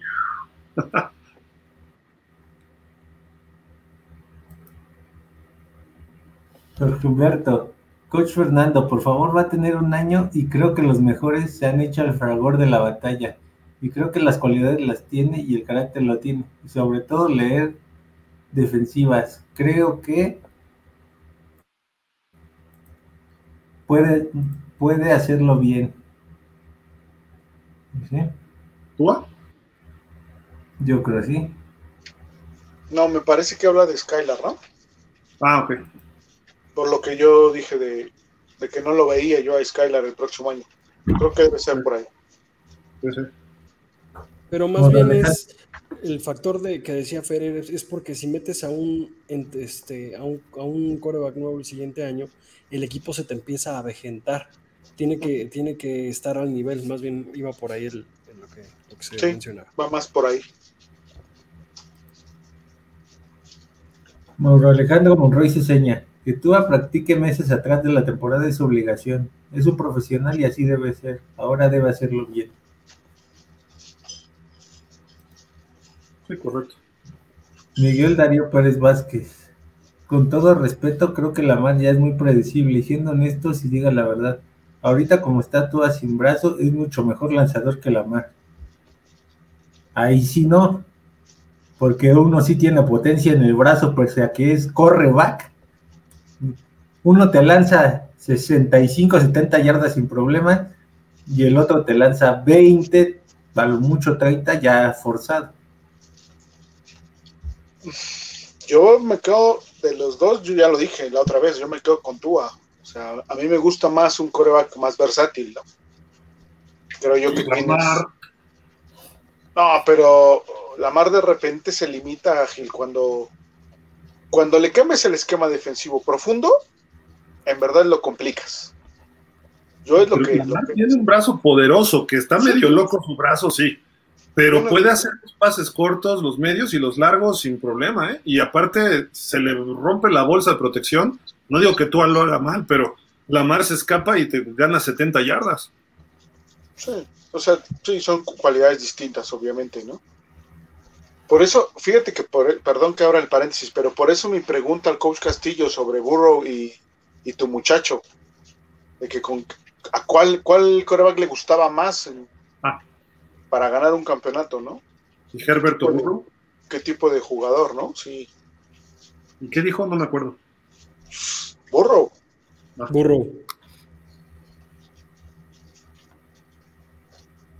Luz Elena, lo que tiene Tennessee con Tannehill, ya Gil, no seas gacho, rómpele ya su corazón y te da esperanza a Javi. Tannehill sería un buen coreback, uno, ah no, va cuatro en los Titanes. ¿Sabes qué? Coreback uno, Malik Willis lo va a mandar a la banca este año. ¿eh? como coreback uno en Miami, ahorita, ahorita traigamos a Tannehill y con este equipo seríamos campeones. No, hombre.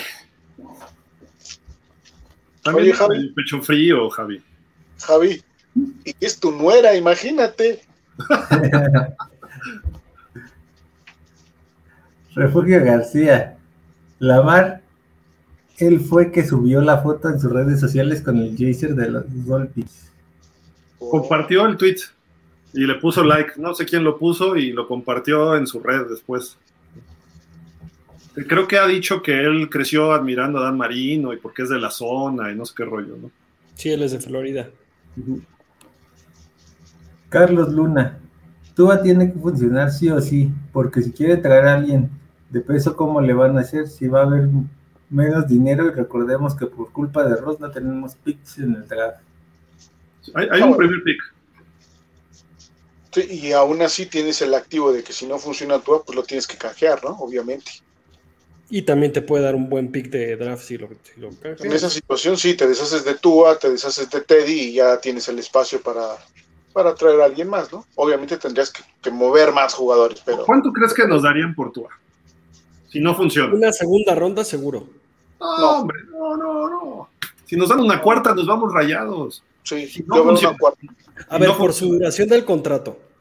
Si no funciona, obvio, si, Si, no, si no funciona, funciona, si no funciona, ¿Y qué estamos estoy de hablando? acuerdo. Estamos hablando de que no funciona, es que no juega media temporada, Ok, ¿no? ahí Antes de media temporada le dices bye, cambias el, el proyecto en Miami, ¿no? O sea, corres a Tua, lo, lo cortas. O- lo- no, lo, lo, lo banqueas, o sea, cambias el, el proyecto a media temporada porque no te funcionó. Ok. No es el coreback que quieres, no te da lo que necesitas. Necesitas necesitas otra cosa diferente. Eso, para mí, eso sería. Y dices, lo pongo en trade. Lo pongo Exacto. en trade en, febrero o marzo. Exacto. ¿Cuánto nos darían ahí? ¿Una Ahí sí, cuarta, una cuarta tercera? Tercera, Sí, en ese caso sí una cuarta. Eh, cuarta, mejor de los tercera, sí. Ya si, si, si traes a un coreback mejor o con mayor perfil o lo que sea, pues a lo mejor sí lo puede, y, y- y que Tua no lo haga tan mal, a lo mejor sí le sacas una segunda, ¿no? Sí empiezan a presionar a Chris Greer, a Chris Greer porque no pasamos a playoffs, pero tuvo, tuvo una racha, un récord eh, de más ganados que, que perdidos. Ahí sí pides una segunda ronda y sí te la dan. Sí. Y ahí vas por la mar. Pero si tienes esa racha, no lo, no lo tradeas, te lo quedas. Yo tampoco lo hago. Yo tampoco lo hago y yo tampoco traería la mar, nada más es para Claro. un poco de comedia. Javi sí. Javi sí le da cuellito, seguro. No, Javi, te No. Tannehill. Yo, yo sí traería a Lamar Jackson en lugar de Tua. Hoy y del año que entra. Por el potencial que tiene Lamar Jackson. Le falta pulir cosas, pero con el coach este Bebel, uf, o sea, aguas. Ya fue MVP de una temporada, corriendo, pero también hace pases. Sí, sí, sí. Pero bueno, hoy Tua es el número uno en el campo y el número uno en sus corazones, así que apoyemos a Tua, por favor. Como le decía cierto presidente, ¿no? O sea, no sabía ni cómo hacer el corazón.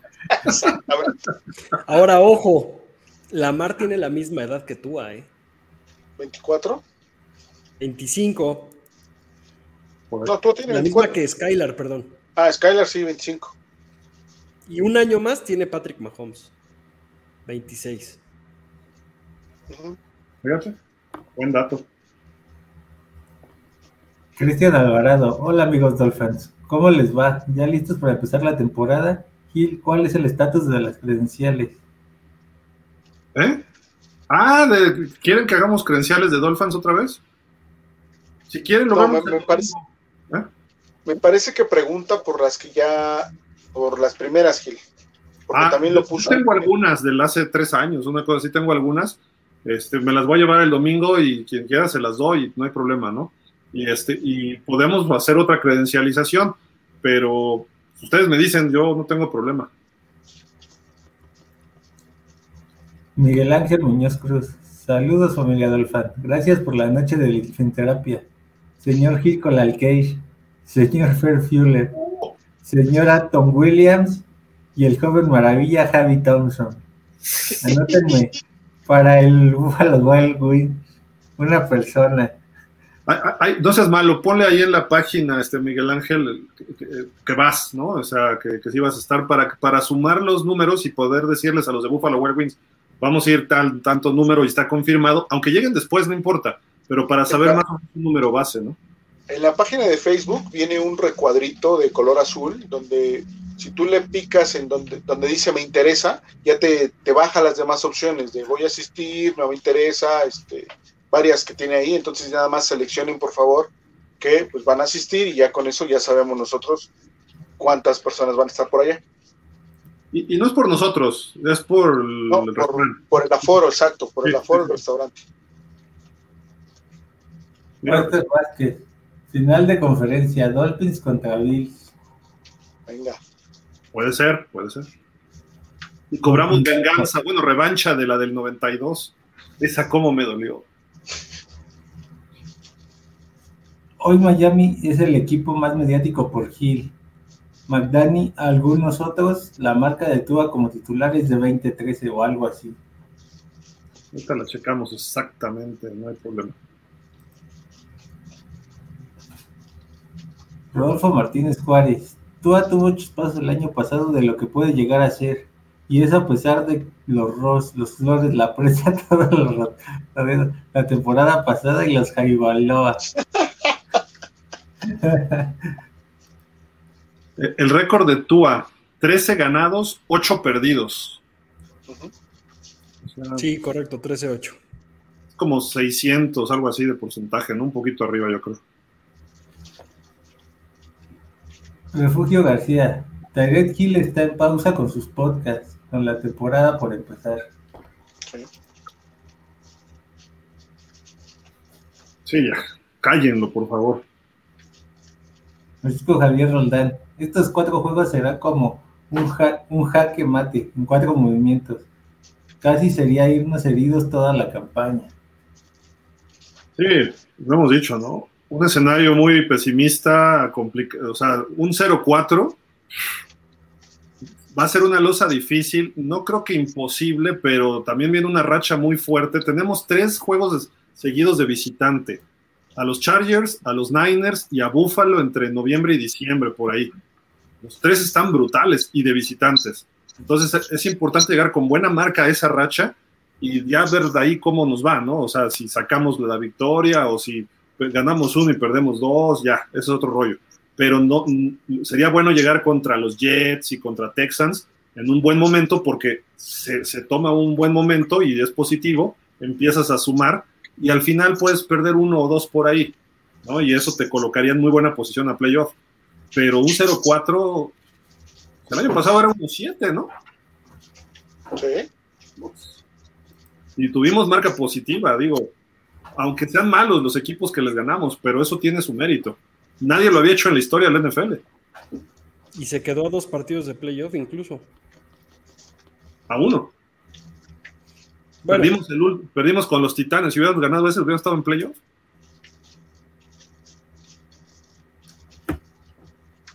Jorge Humberto, los dos primeros van por aficionados y el de Buffalo va por Fox y Cincinnati por Prime. Y el Vikingos por Fox y por Prime el de Pittsburgh, no, ah, el de, y por Prime el de Pittsburgh, no, ese va por Espian, ¿no? Por eso, el que va, el de Vikingos va por Fox y por Prime. Ah, ya. El de Pittsburgh por Espian, solo el de los Jets, no sé. Jorge Humberto, que le peguen y con estrategia, Peyton dar dinero para que le den con todo.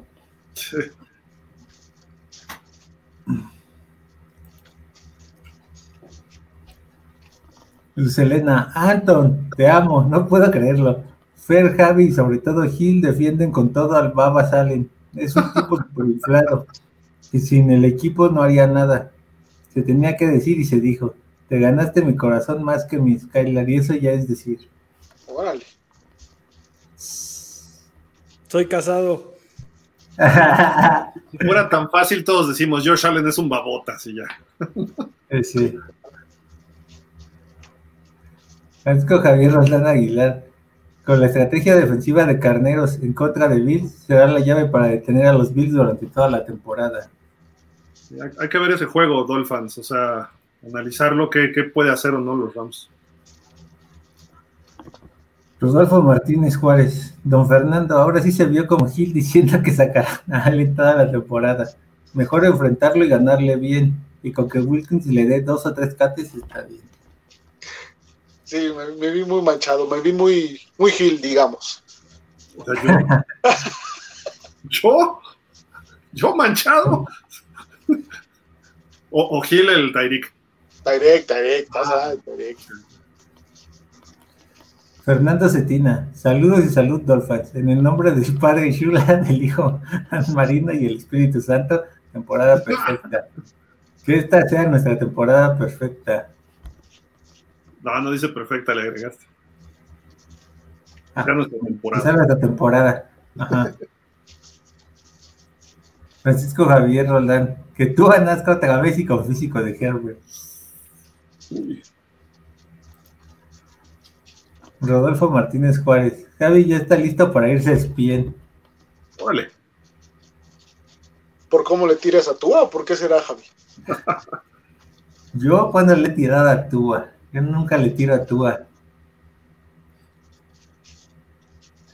Oscar Rasker, ¿a quién es más cerca del 0-17? ¿A los Steelers o a los Patriots? 0-17? Yo creo que a ninguno de los dos. No. No. Terminarán 8-9 o 9-8, pero ninguno de los dos, hasta por tradición, ninguno de los dos terminaría 0-17. Pero de ellos dos, quien peor récord puede tener, yo creo que puede ser Pittsburgh. Ajá. Sin duda. Por el coreback. No, y porque es- tiene juegos también muy, muy fuertes. Por ejemplo, con Miami va a perder uno. Y los Pats 2. Creo que el problema de, creo que el problema de jugar con Pittsburgh es ver qué tan está nuestra defensiva contra correr, porque Najee Harris sí nos puede acabar. Sí. Pero, pero si sigue Trubinsky. Sí, sí, eso es un hecho. El coreback sí, sin duda. ¿A poco creen que es mejor Mac Jones que Trubisky? Sin duda. ¿Sí? Híjole, no, no sé si es mejor Mac Jones que Trubinsky, pero pero Trubisky va a tener equipo, o sea, va a tener armas para para ganar, pero creo que no le va a alcanzar a Trubinsky el talento para hacerlo. Va- Vamos a suponer que sacamos a Mac Jones lesionado y sacamos a Trubisky lesionado. ¿Quién es el coreback reserva de los Pats? Seguramente alguno de los viejitos que siempre trae Belichick. Y acá viene un novato Kenny Pickett que la, la armó bien en pretemporada. En pretemporada. Lo mismo que para Skylar, ¿no? Aplica lo mismo. Pero acá tiene este, jugadores que le pueden aportar. Y vieron a George Pickens, el receptor de los Steelers, el novato. Sí. Y tienen una ala cerrada tipo este, Gesicki, que también viene de Penn State, Pat Fryermuth. Y tienen a Chase Claypool, que todavía quedaba de ver. Najee Harris corre bien, han mejorado su línea ofensiva. La defensiva, mientras. igual. O sea, ¿tú, ¿tú ves mejor récord de Pittsburgh a pesar del calendario que tiene Pittsburgh? Sin Sí. duda. Yo sí. Ok. Digo, creo que pudiera estar como comodín en playoff o peleando con nosotros. Es importante ganarle a Pittsburgh, por eso. Pero Cincinnati y Baltimore los veo un poco más arriba. Pero Pittsburgh puede estar ahí con nosotros, dándonos un quien vive. ¿eh? Sí. Y, y yo ya lo he dicho, yo quiero, no, no pido otra cosa en la vida más que la suerte de Mike Tomlin, ¿no? sí, Es, es un muy mal coach, pero tiene un buen equipo y le ha funcionado. sí. Y el futuro coordinador defensivo, Brian Flores. Correcto. Tiene suerte porque se- le llegan buenos coaches también, ¿no? Quizá Matt Canada, el coordinador ofensivo, ha quedado de ver un poco, pero el año pasado, hay que, hay que señalarlo, Ben Roethlisberger le salvó la temporada y empezaron a funcionar mejor al final. Entre Roethlisberger y TJ Watt fueron los que sí. cargaron con Pittsburgh. Llegaron hasta donde podían, no había más. Pero este año como que el equipo ya empieza, se va a ver que no dependen de un superestrella. Entonces van a trabajar más con equipo, en equipo, mejor dicho. Aguas. Pittsburgh creo que pudiera hacer un equipo caballo negro, entre comillas, de playoff. Y los Pats se pueden venir abajo, ¿eh? Sin su, sin su coordinador George McDaniels de, de ofensivo, aunque está Patrick sí lo van a extrañar. y está Joe Judge, a lo mejor ahí tienen problemitas, ¿eh? O sea, no lo sé. Sí. Yo también creo eso.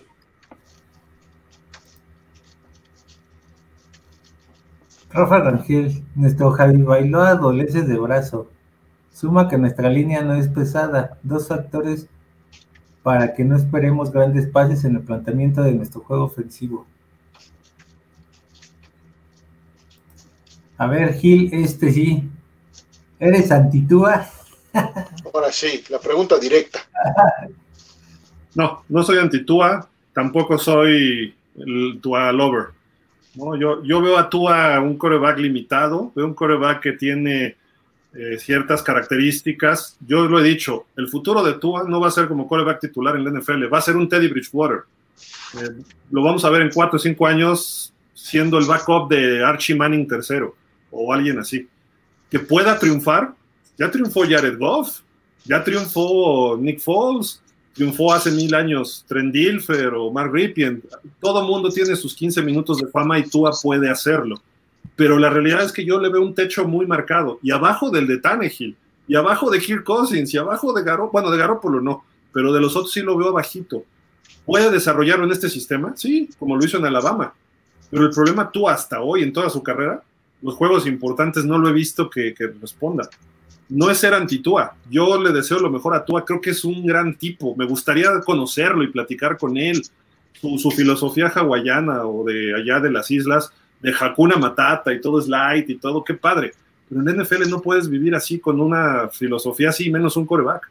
A lo mejor lo pudo hacer por la Malu, que cuando se ponía el casco se volvía loco, ¿no? Pero él era, te llegaba y te saludaba, hola, ¿cómo estás? Pero no jugaras enfrente de él porque te mandaba al hospital, ¿no? Tua le falta ese, ¿cómo se dice? Ese sentido de hambre, de ser como un tiburón ya que se mete ahí. motivado de gritarle a sus jugadores que fuera sea light, eh, como Troy Polamalu, perfecto, pero él dentro del campo de juego más o menos mantiene su misma eh, personalidad. ¿no? Entonces, por eso no le veo más. Si lo cambia, que este año cambió bastante, creo que podríamos verlo triunfar. eh, y puede ganar un Super Bowl, o sea, no estoy diciendo que no, pero depende de que le armes un trabuco de equipo, como en su momento a Nick Foles, que Nick Foles no era tan malo tampoco, ni Tua, pero Nick Foles hasta que vio un equipo que le se va a Carson Wentz, entra a él y lo hace y lo armó bien. Jared Goff llegó al Super Bowl, ¿no? Y, y lo, lo chamaqueó el señor Belichick.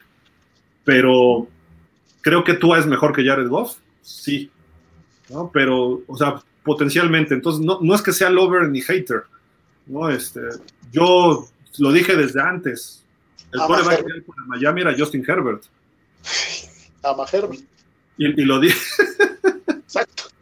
Ahí está la respuesta, Oscar. Y a la mar, Pero lo dije desde la temporada 19. ¿eh? Este, No, sí, sí, sí. Sí, no, sí, sin duda. De toda la vida tu Herbert, eso sí. Desde chiquito lo conozco. Era, era Herbert, pero pues, desafortunadamente el amigo de, de Fer quiso a Tua. Yo le llamé y le dije, quédate con tu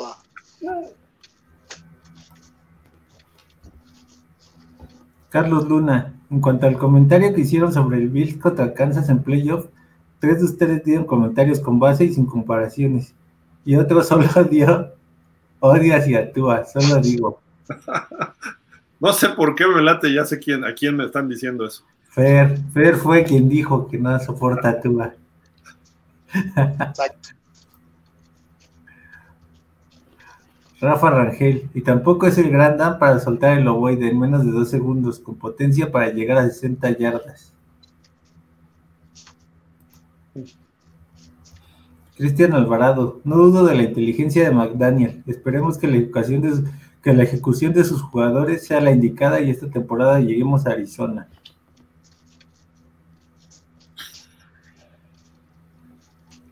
Jorge Humberto, ¿qué pasó, señor Gil? No es Bill Fi- no es Billy Fisher, es Bobby Fischer. Fue McDermott el que se lo confió y no hizo bien su trabajo, y por eso se perdieron con los jefes. No se fijó en los detalles y el manejo del reloj.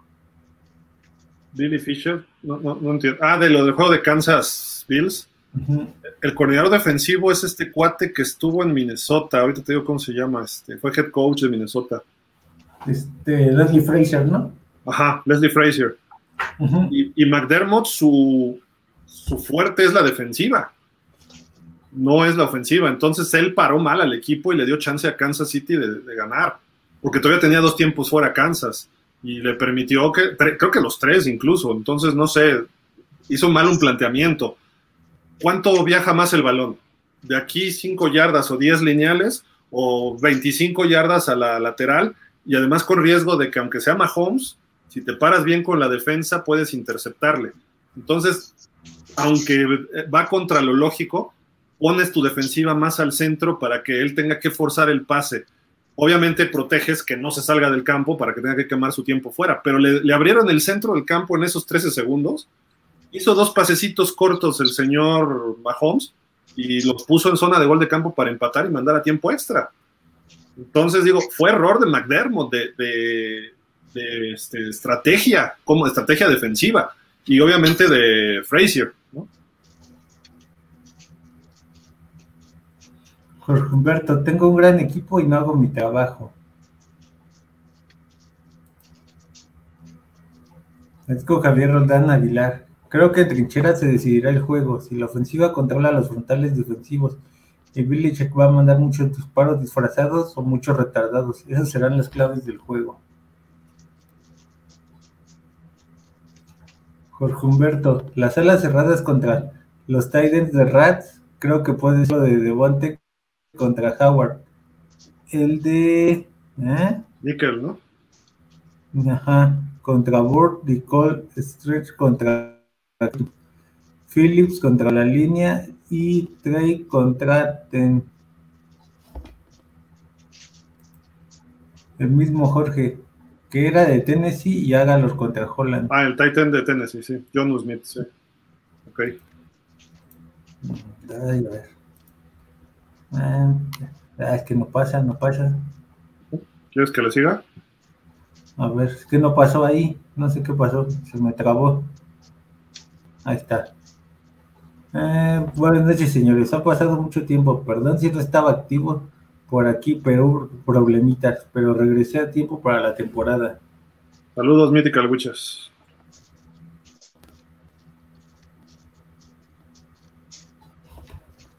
A ver si ya, ya. Francisco Javier Roldán, para poder hacer eso, tú necesitarías ser tan estudioso como Manny.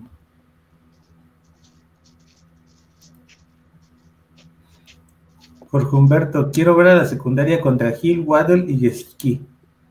La que, la luz, Mea contra Terrón y Jackson, Judon y Bentley y Smitey y Wilson contra los linebackers. El mismo Jorge. Y ver si nuestro comité corre, porque sus mejores hombres van por Tua y lo que queda se pierde con los rollouts. Puede ser buena oportunidad. Mm, Arrabal. Mm, esa jugada que comentan de Gil y Tua después del partido no estaba para abrir el juego. Fue Tyreek el que la pidió y la ejecutaron, sabiendo que era pretemporada. Yo considero que de inicio van a tratar de establecer ataque terrestre y pases cortos con los movimientos rápidos que hagan Waddle y Gil. Mismo Raval, considero que esta temporada tanto Gil como Waddle van a estar liderando a los receptores que ganan yardas después de la atrapada. Así debería ser. El mismo Jorge, Jorge Humberto, pues, pues a ver cómo nos va. Les envío un abrazo, a ver si nos vemos el martes, ojalá 1-0. Empezada la temporada en el marcador, si todo sale bien, será 45-26 Dolphins. Órale, te la compro. sí. Eh, Luz Elena, Miami 42-17. Excelente. Ah, Jorge Humberto. Hasta luego y gracias. Buenas noches. Bueno, Jorge. Francisco Javier Roldán. Yo voy por un partido más defensivo, 21-17. Es factible también, sí. Carlos Luna. Miami gana 21-7. Bien. Arrabal Chusma, y creo que puede ser Edmonds o Monster, pero alguien de los dos tendrá más de mil yardas. Uh, estaría genial. A lo mejor sumados llegan a 1400, 1500. No creo que alguno tenga mil, pero ojalá, ojalá, sería muy bueno. Sí. Oscar Vázquez, ¿considera que se prenden rápido las alarmas en Denver si pierden contra mis hijos de todas mis hijos que en semana una. No. No, no creo. No, Denver también se va a tardar un poquito, ¿no? En carburar. Uh Francisco Javier Roldán, gana Miami. Sí, sí. Carlos Luna, touchdown de Hill, Waddle y Edmonds. Okay. Cristian Alvarado, yo creo que los Dolphins ganan fácil el domingo 25-10 y, y Tua seguirá invicto contra Belichick. Bien, bien. Iván aquí, 35-24 Dolphins. Me gusta, me gusta ese. Rafa Jaramillo, 28-21 a favor de Dolphins. Bien. Miguel Ángel Muñoz Cruz, me cae bien el optimismo de Fer. Ahora ya no serás Fer Fuller, solo por esa proyección serás Fer, ahora serás Fer Wad. Oh, mejoré mucho. me pasaste de cuarto a primer equipo, gracias. Déjate de eso, de, de, alguien de la lista de reserva a un tipo de Pro Bowl. Ya, ganas, ya, ya no ganas en miles, ya en millones.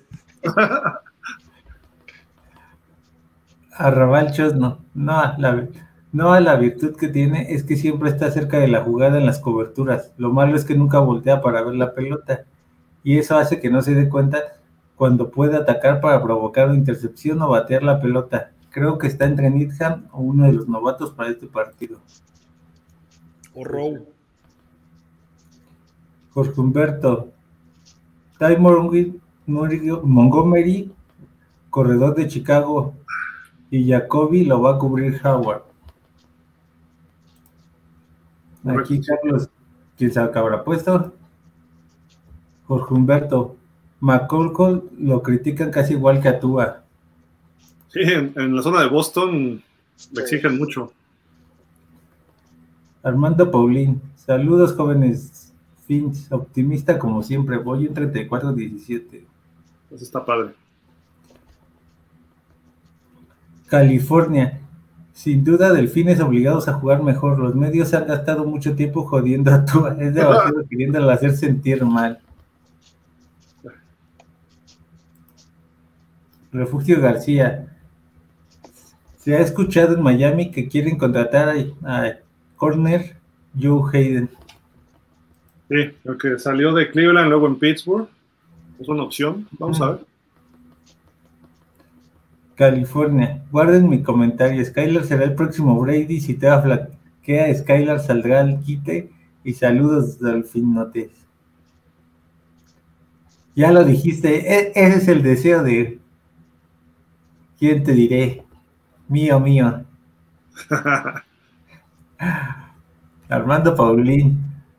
Tú, este, 23 de 34, 325 yardas, 3 pases de anotación y una intercepción. Howard una intercepción, Holland una intercepción y Cohur una intercepción defensa, 6 sacks y 4 balones recuperados. Sanders 9 puntos. Bueno, ya nos dijo hasta cuándo van a ser primero y 10 y cuándo, ¿no? Está, está padre ese, me gustó. Eh, Cristian Alvarado, yo digo que tú vas mejor que Tannehill. Sí. Va a ser, va- ahorita tal vez todavía no, pero va a ser mejor que Tannehill. Tannehill a la edad de Tua, ya Tua es mejor. que Guárdalo ese, guárdalo ese vas a ver. Esto Javier Roldán.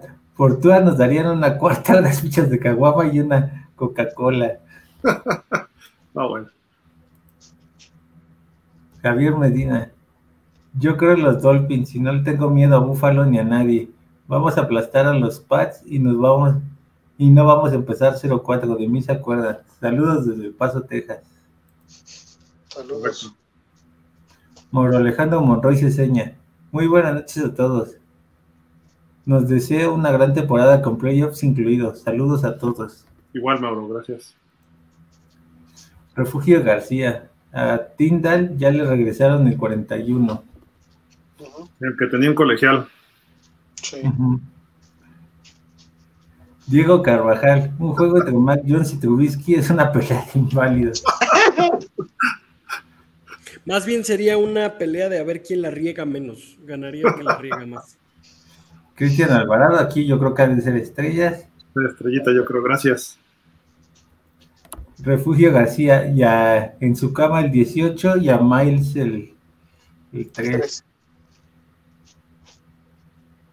Oscar Vázquez, ¿a quién preferirían de estos dos head coach? ¿A Mike Tomlin o Pete Carroll?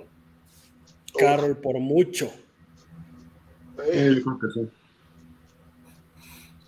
Ahí sí yo, ahí sí yo difiero. Ahí sí a Tomlin, porque Tomlin tiene suerte, este, Ah, bueno. quién sabe dónde. eh, Era lo que te iba a decir, depende. Para jugar la lotería, a Tomlin. Para el fútbol americano, a Carroll.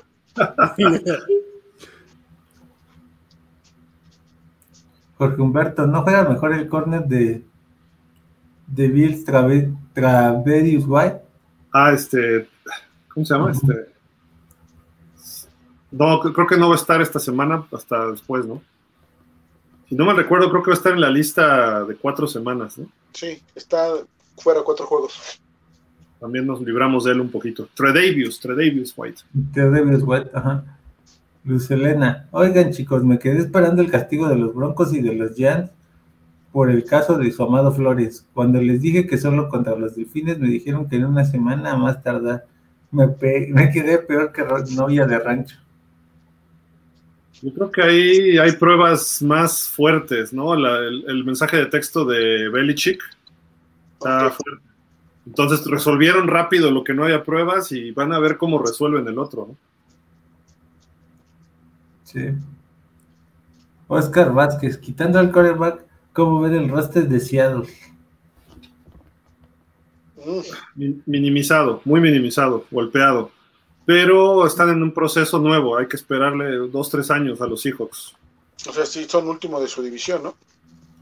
Todo indica que sí, pero Igual va a empezar Gino Smith de coreback, imagínate. Oscar Vázquez, ya realmente Dolphins gana 30-21. Bien, bien.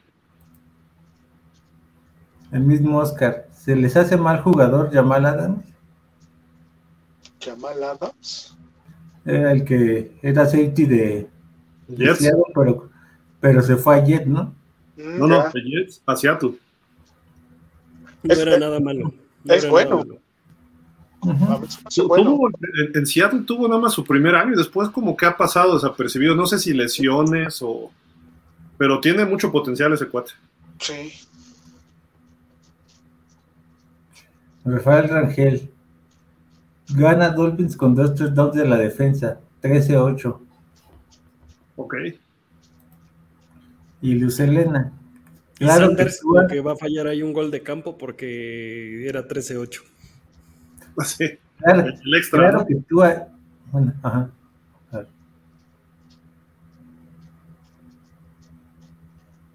¿Cómo? No, ya, a ver, si quieres termina, Gil. Ah, Luz Elena dice, claro que Tua es mayor, bueno, mejor que Tannehill. No, es menor, ¿no? Siento, es la verdad. No. Es que ahí, eh, ahí el signo lo quiso poner al revés. Yo creo que el celular no se lo dejó. Se equivocó. Se equivocó. Pues digo, ahí está, muchos comentarios, gracias como siempre. Este, ¿Con qué cerramos, Anton? Antón, Este, ¿algún Pues comentario? nada, que, que los esperamos el domingo ahí para, para convivir todos. Esperemos que, que sea una convivencia muy amena para que sea, sea- estemos felices de que ganaron los delfines y si no, de todas maneras, pues para, para conocernos todos y pues que siga creciendo esta comunidad. Sí, nos vemos por allá el domingo. Este, Javi, ¿algo más? No, pues a esperar que se empiece con el pie derecho la temporada y, y pues este sea el inicio de a lo mejor dos, tres victorias consecutivas o por lo menos de una racha positiva al cierre de septiembre. Fer, Nada, Gil, como siempre, agradecerle a todos los Dolphins que se conectaron, que nos mandan mensajito y los que nos van a ver posteriormente cuando no sea en vivo. Este, obviamente, gracias Javi, gracias Antón, a ti Gil por permitirme estar con ustedes como siempre, es- siempre es un gusto. Y bueno, pues esperar el inicio de esta temporada que sí genera mucha expectativa. Esperemos que sí empiece Miami con el pie derecho. Y si no, no desesperarnos. Hay que ver que el equipo evolucione y vamos a vamos a ver la temporada, ¿no? Disfrutemos la temporada como, como lo hacemos cada año. Y pues buena noche Bueno. para todos, obviamente. gracias Fer, Antón, Javi. Entraron varios mensajes rápido. Dice César LP, siento que es una oportunidad única de humillar a los patriotas en décadas. Ja, ja. Rafael Rangel dice, era 28-13. Ah, Ok, ok. Gracias, Rafa. Leonardo Trucho, hola, ya saben, el parche conmemorativo de la temporada perfecta o algo especial en el uniforme. No se ha anunciado, ¿no? No. Supongo No. que van a traer el parche que se anunció, ¿no? Ahí de... Porque el 50. diseño ya existe, nada más no existe el jersey. A lo mejor el, el domingo lo vemos. Lucelena, nos vemos en el próximo festejando la primera victoria oficial de, de esta nueva era. De acuerdo, Lucelena. Refugio dice el head coach que también tuvo en el roster a tres quarterbacks fue Dave Wanstead. Fiedler, Greasy, Heward, ¿no? Ellos tres. De hecho era Damon Heward y Fiedler. Y a Greasy lo trajeron como un año después, ¿no? Pero había otro antes, sí, no me acuerdo. Buenas noches, dice señor Roldán. Terminamos 1-3. Ouch. Pues ahí estamos. Muchísimas gracias. Les recordamos, nos vemos el domingo, allá a las once y media. Los que vayan a ir, vayan poniéndole que van a asistir, por favor, no sean así, este, para ya tener ahí todo. Y si quieren, eh, en pausa, y aquí lo compartimos, entrar a la quiniela que hacemos en pausa en, en BetCris, este, pues ahí para divertirnos. Si al final en pausa tenemos algún patrocinador, el ganador se le daremos un regalito, ¿no? Entonces cuenten con ello. Es una tradición que hacemos ahí también. Y pues este, nos vemos el martes que entra, pero el domingo nos vemos físicamente ahí en el, en el Buffalo Wild Wings. Muchísimas gracias a todos, descansen. Y pues ya, la temporada esta semana, vamos duro contra los Pats. La próxima semana tendremos probablemente dos shows, a lo mejor martes y miércoles. Y eh, esta semana vamos a ver si hacemos el podcast ya muy breve los viernes, ¿no? Y vamos a reducir los tiempos, eso lo hemos prometido, para que ya podamos dividir en dos programas los temas. Así de que muchísimas gracias de verdad a todos y pues sí, buen inicio de temporada. Estamos este, por aquí y pues, como siempre nos despedimos, ¿no? Diciendo fins up, no nos queda de otra, ¿no?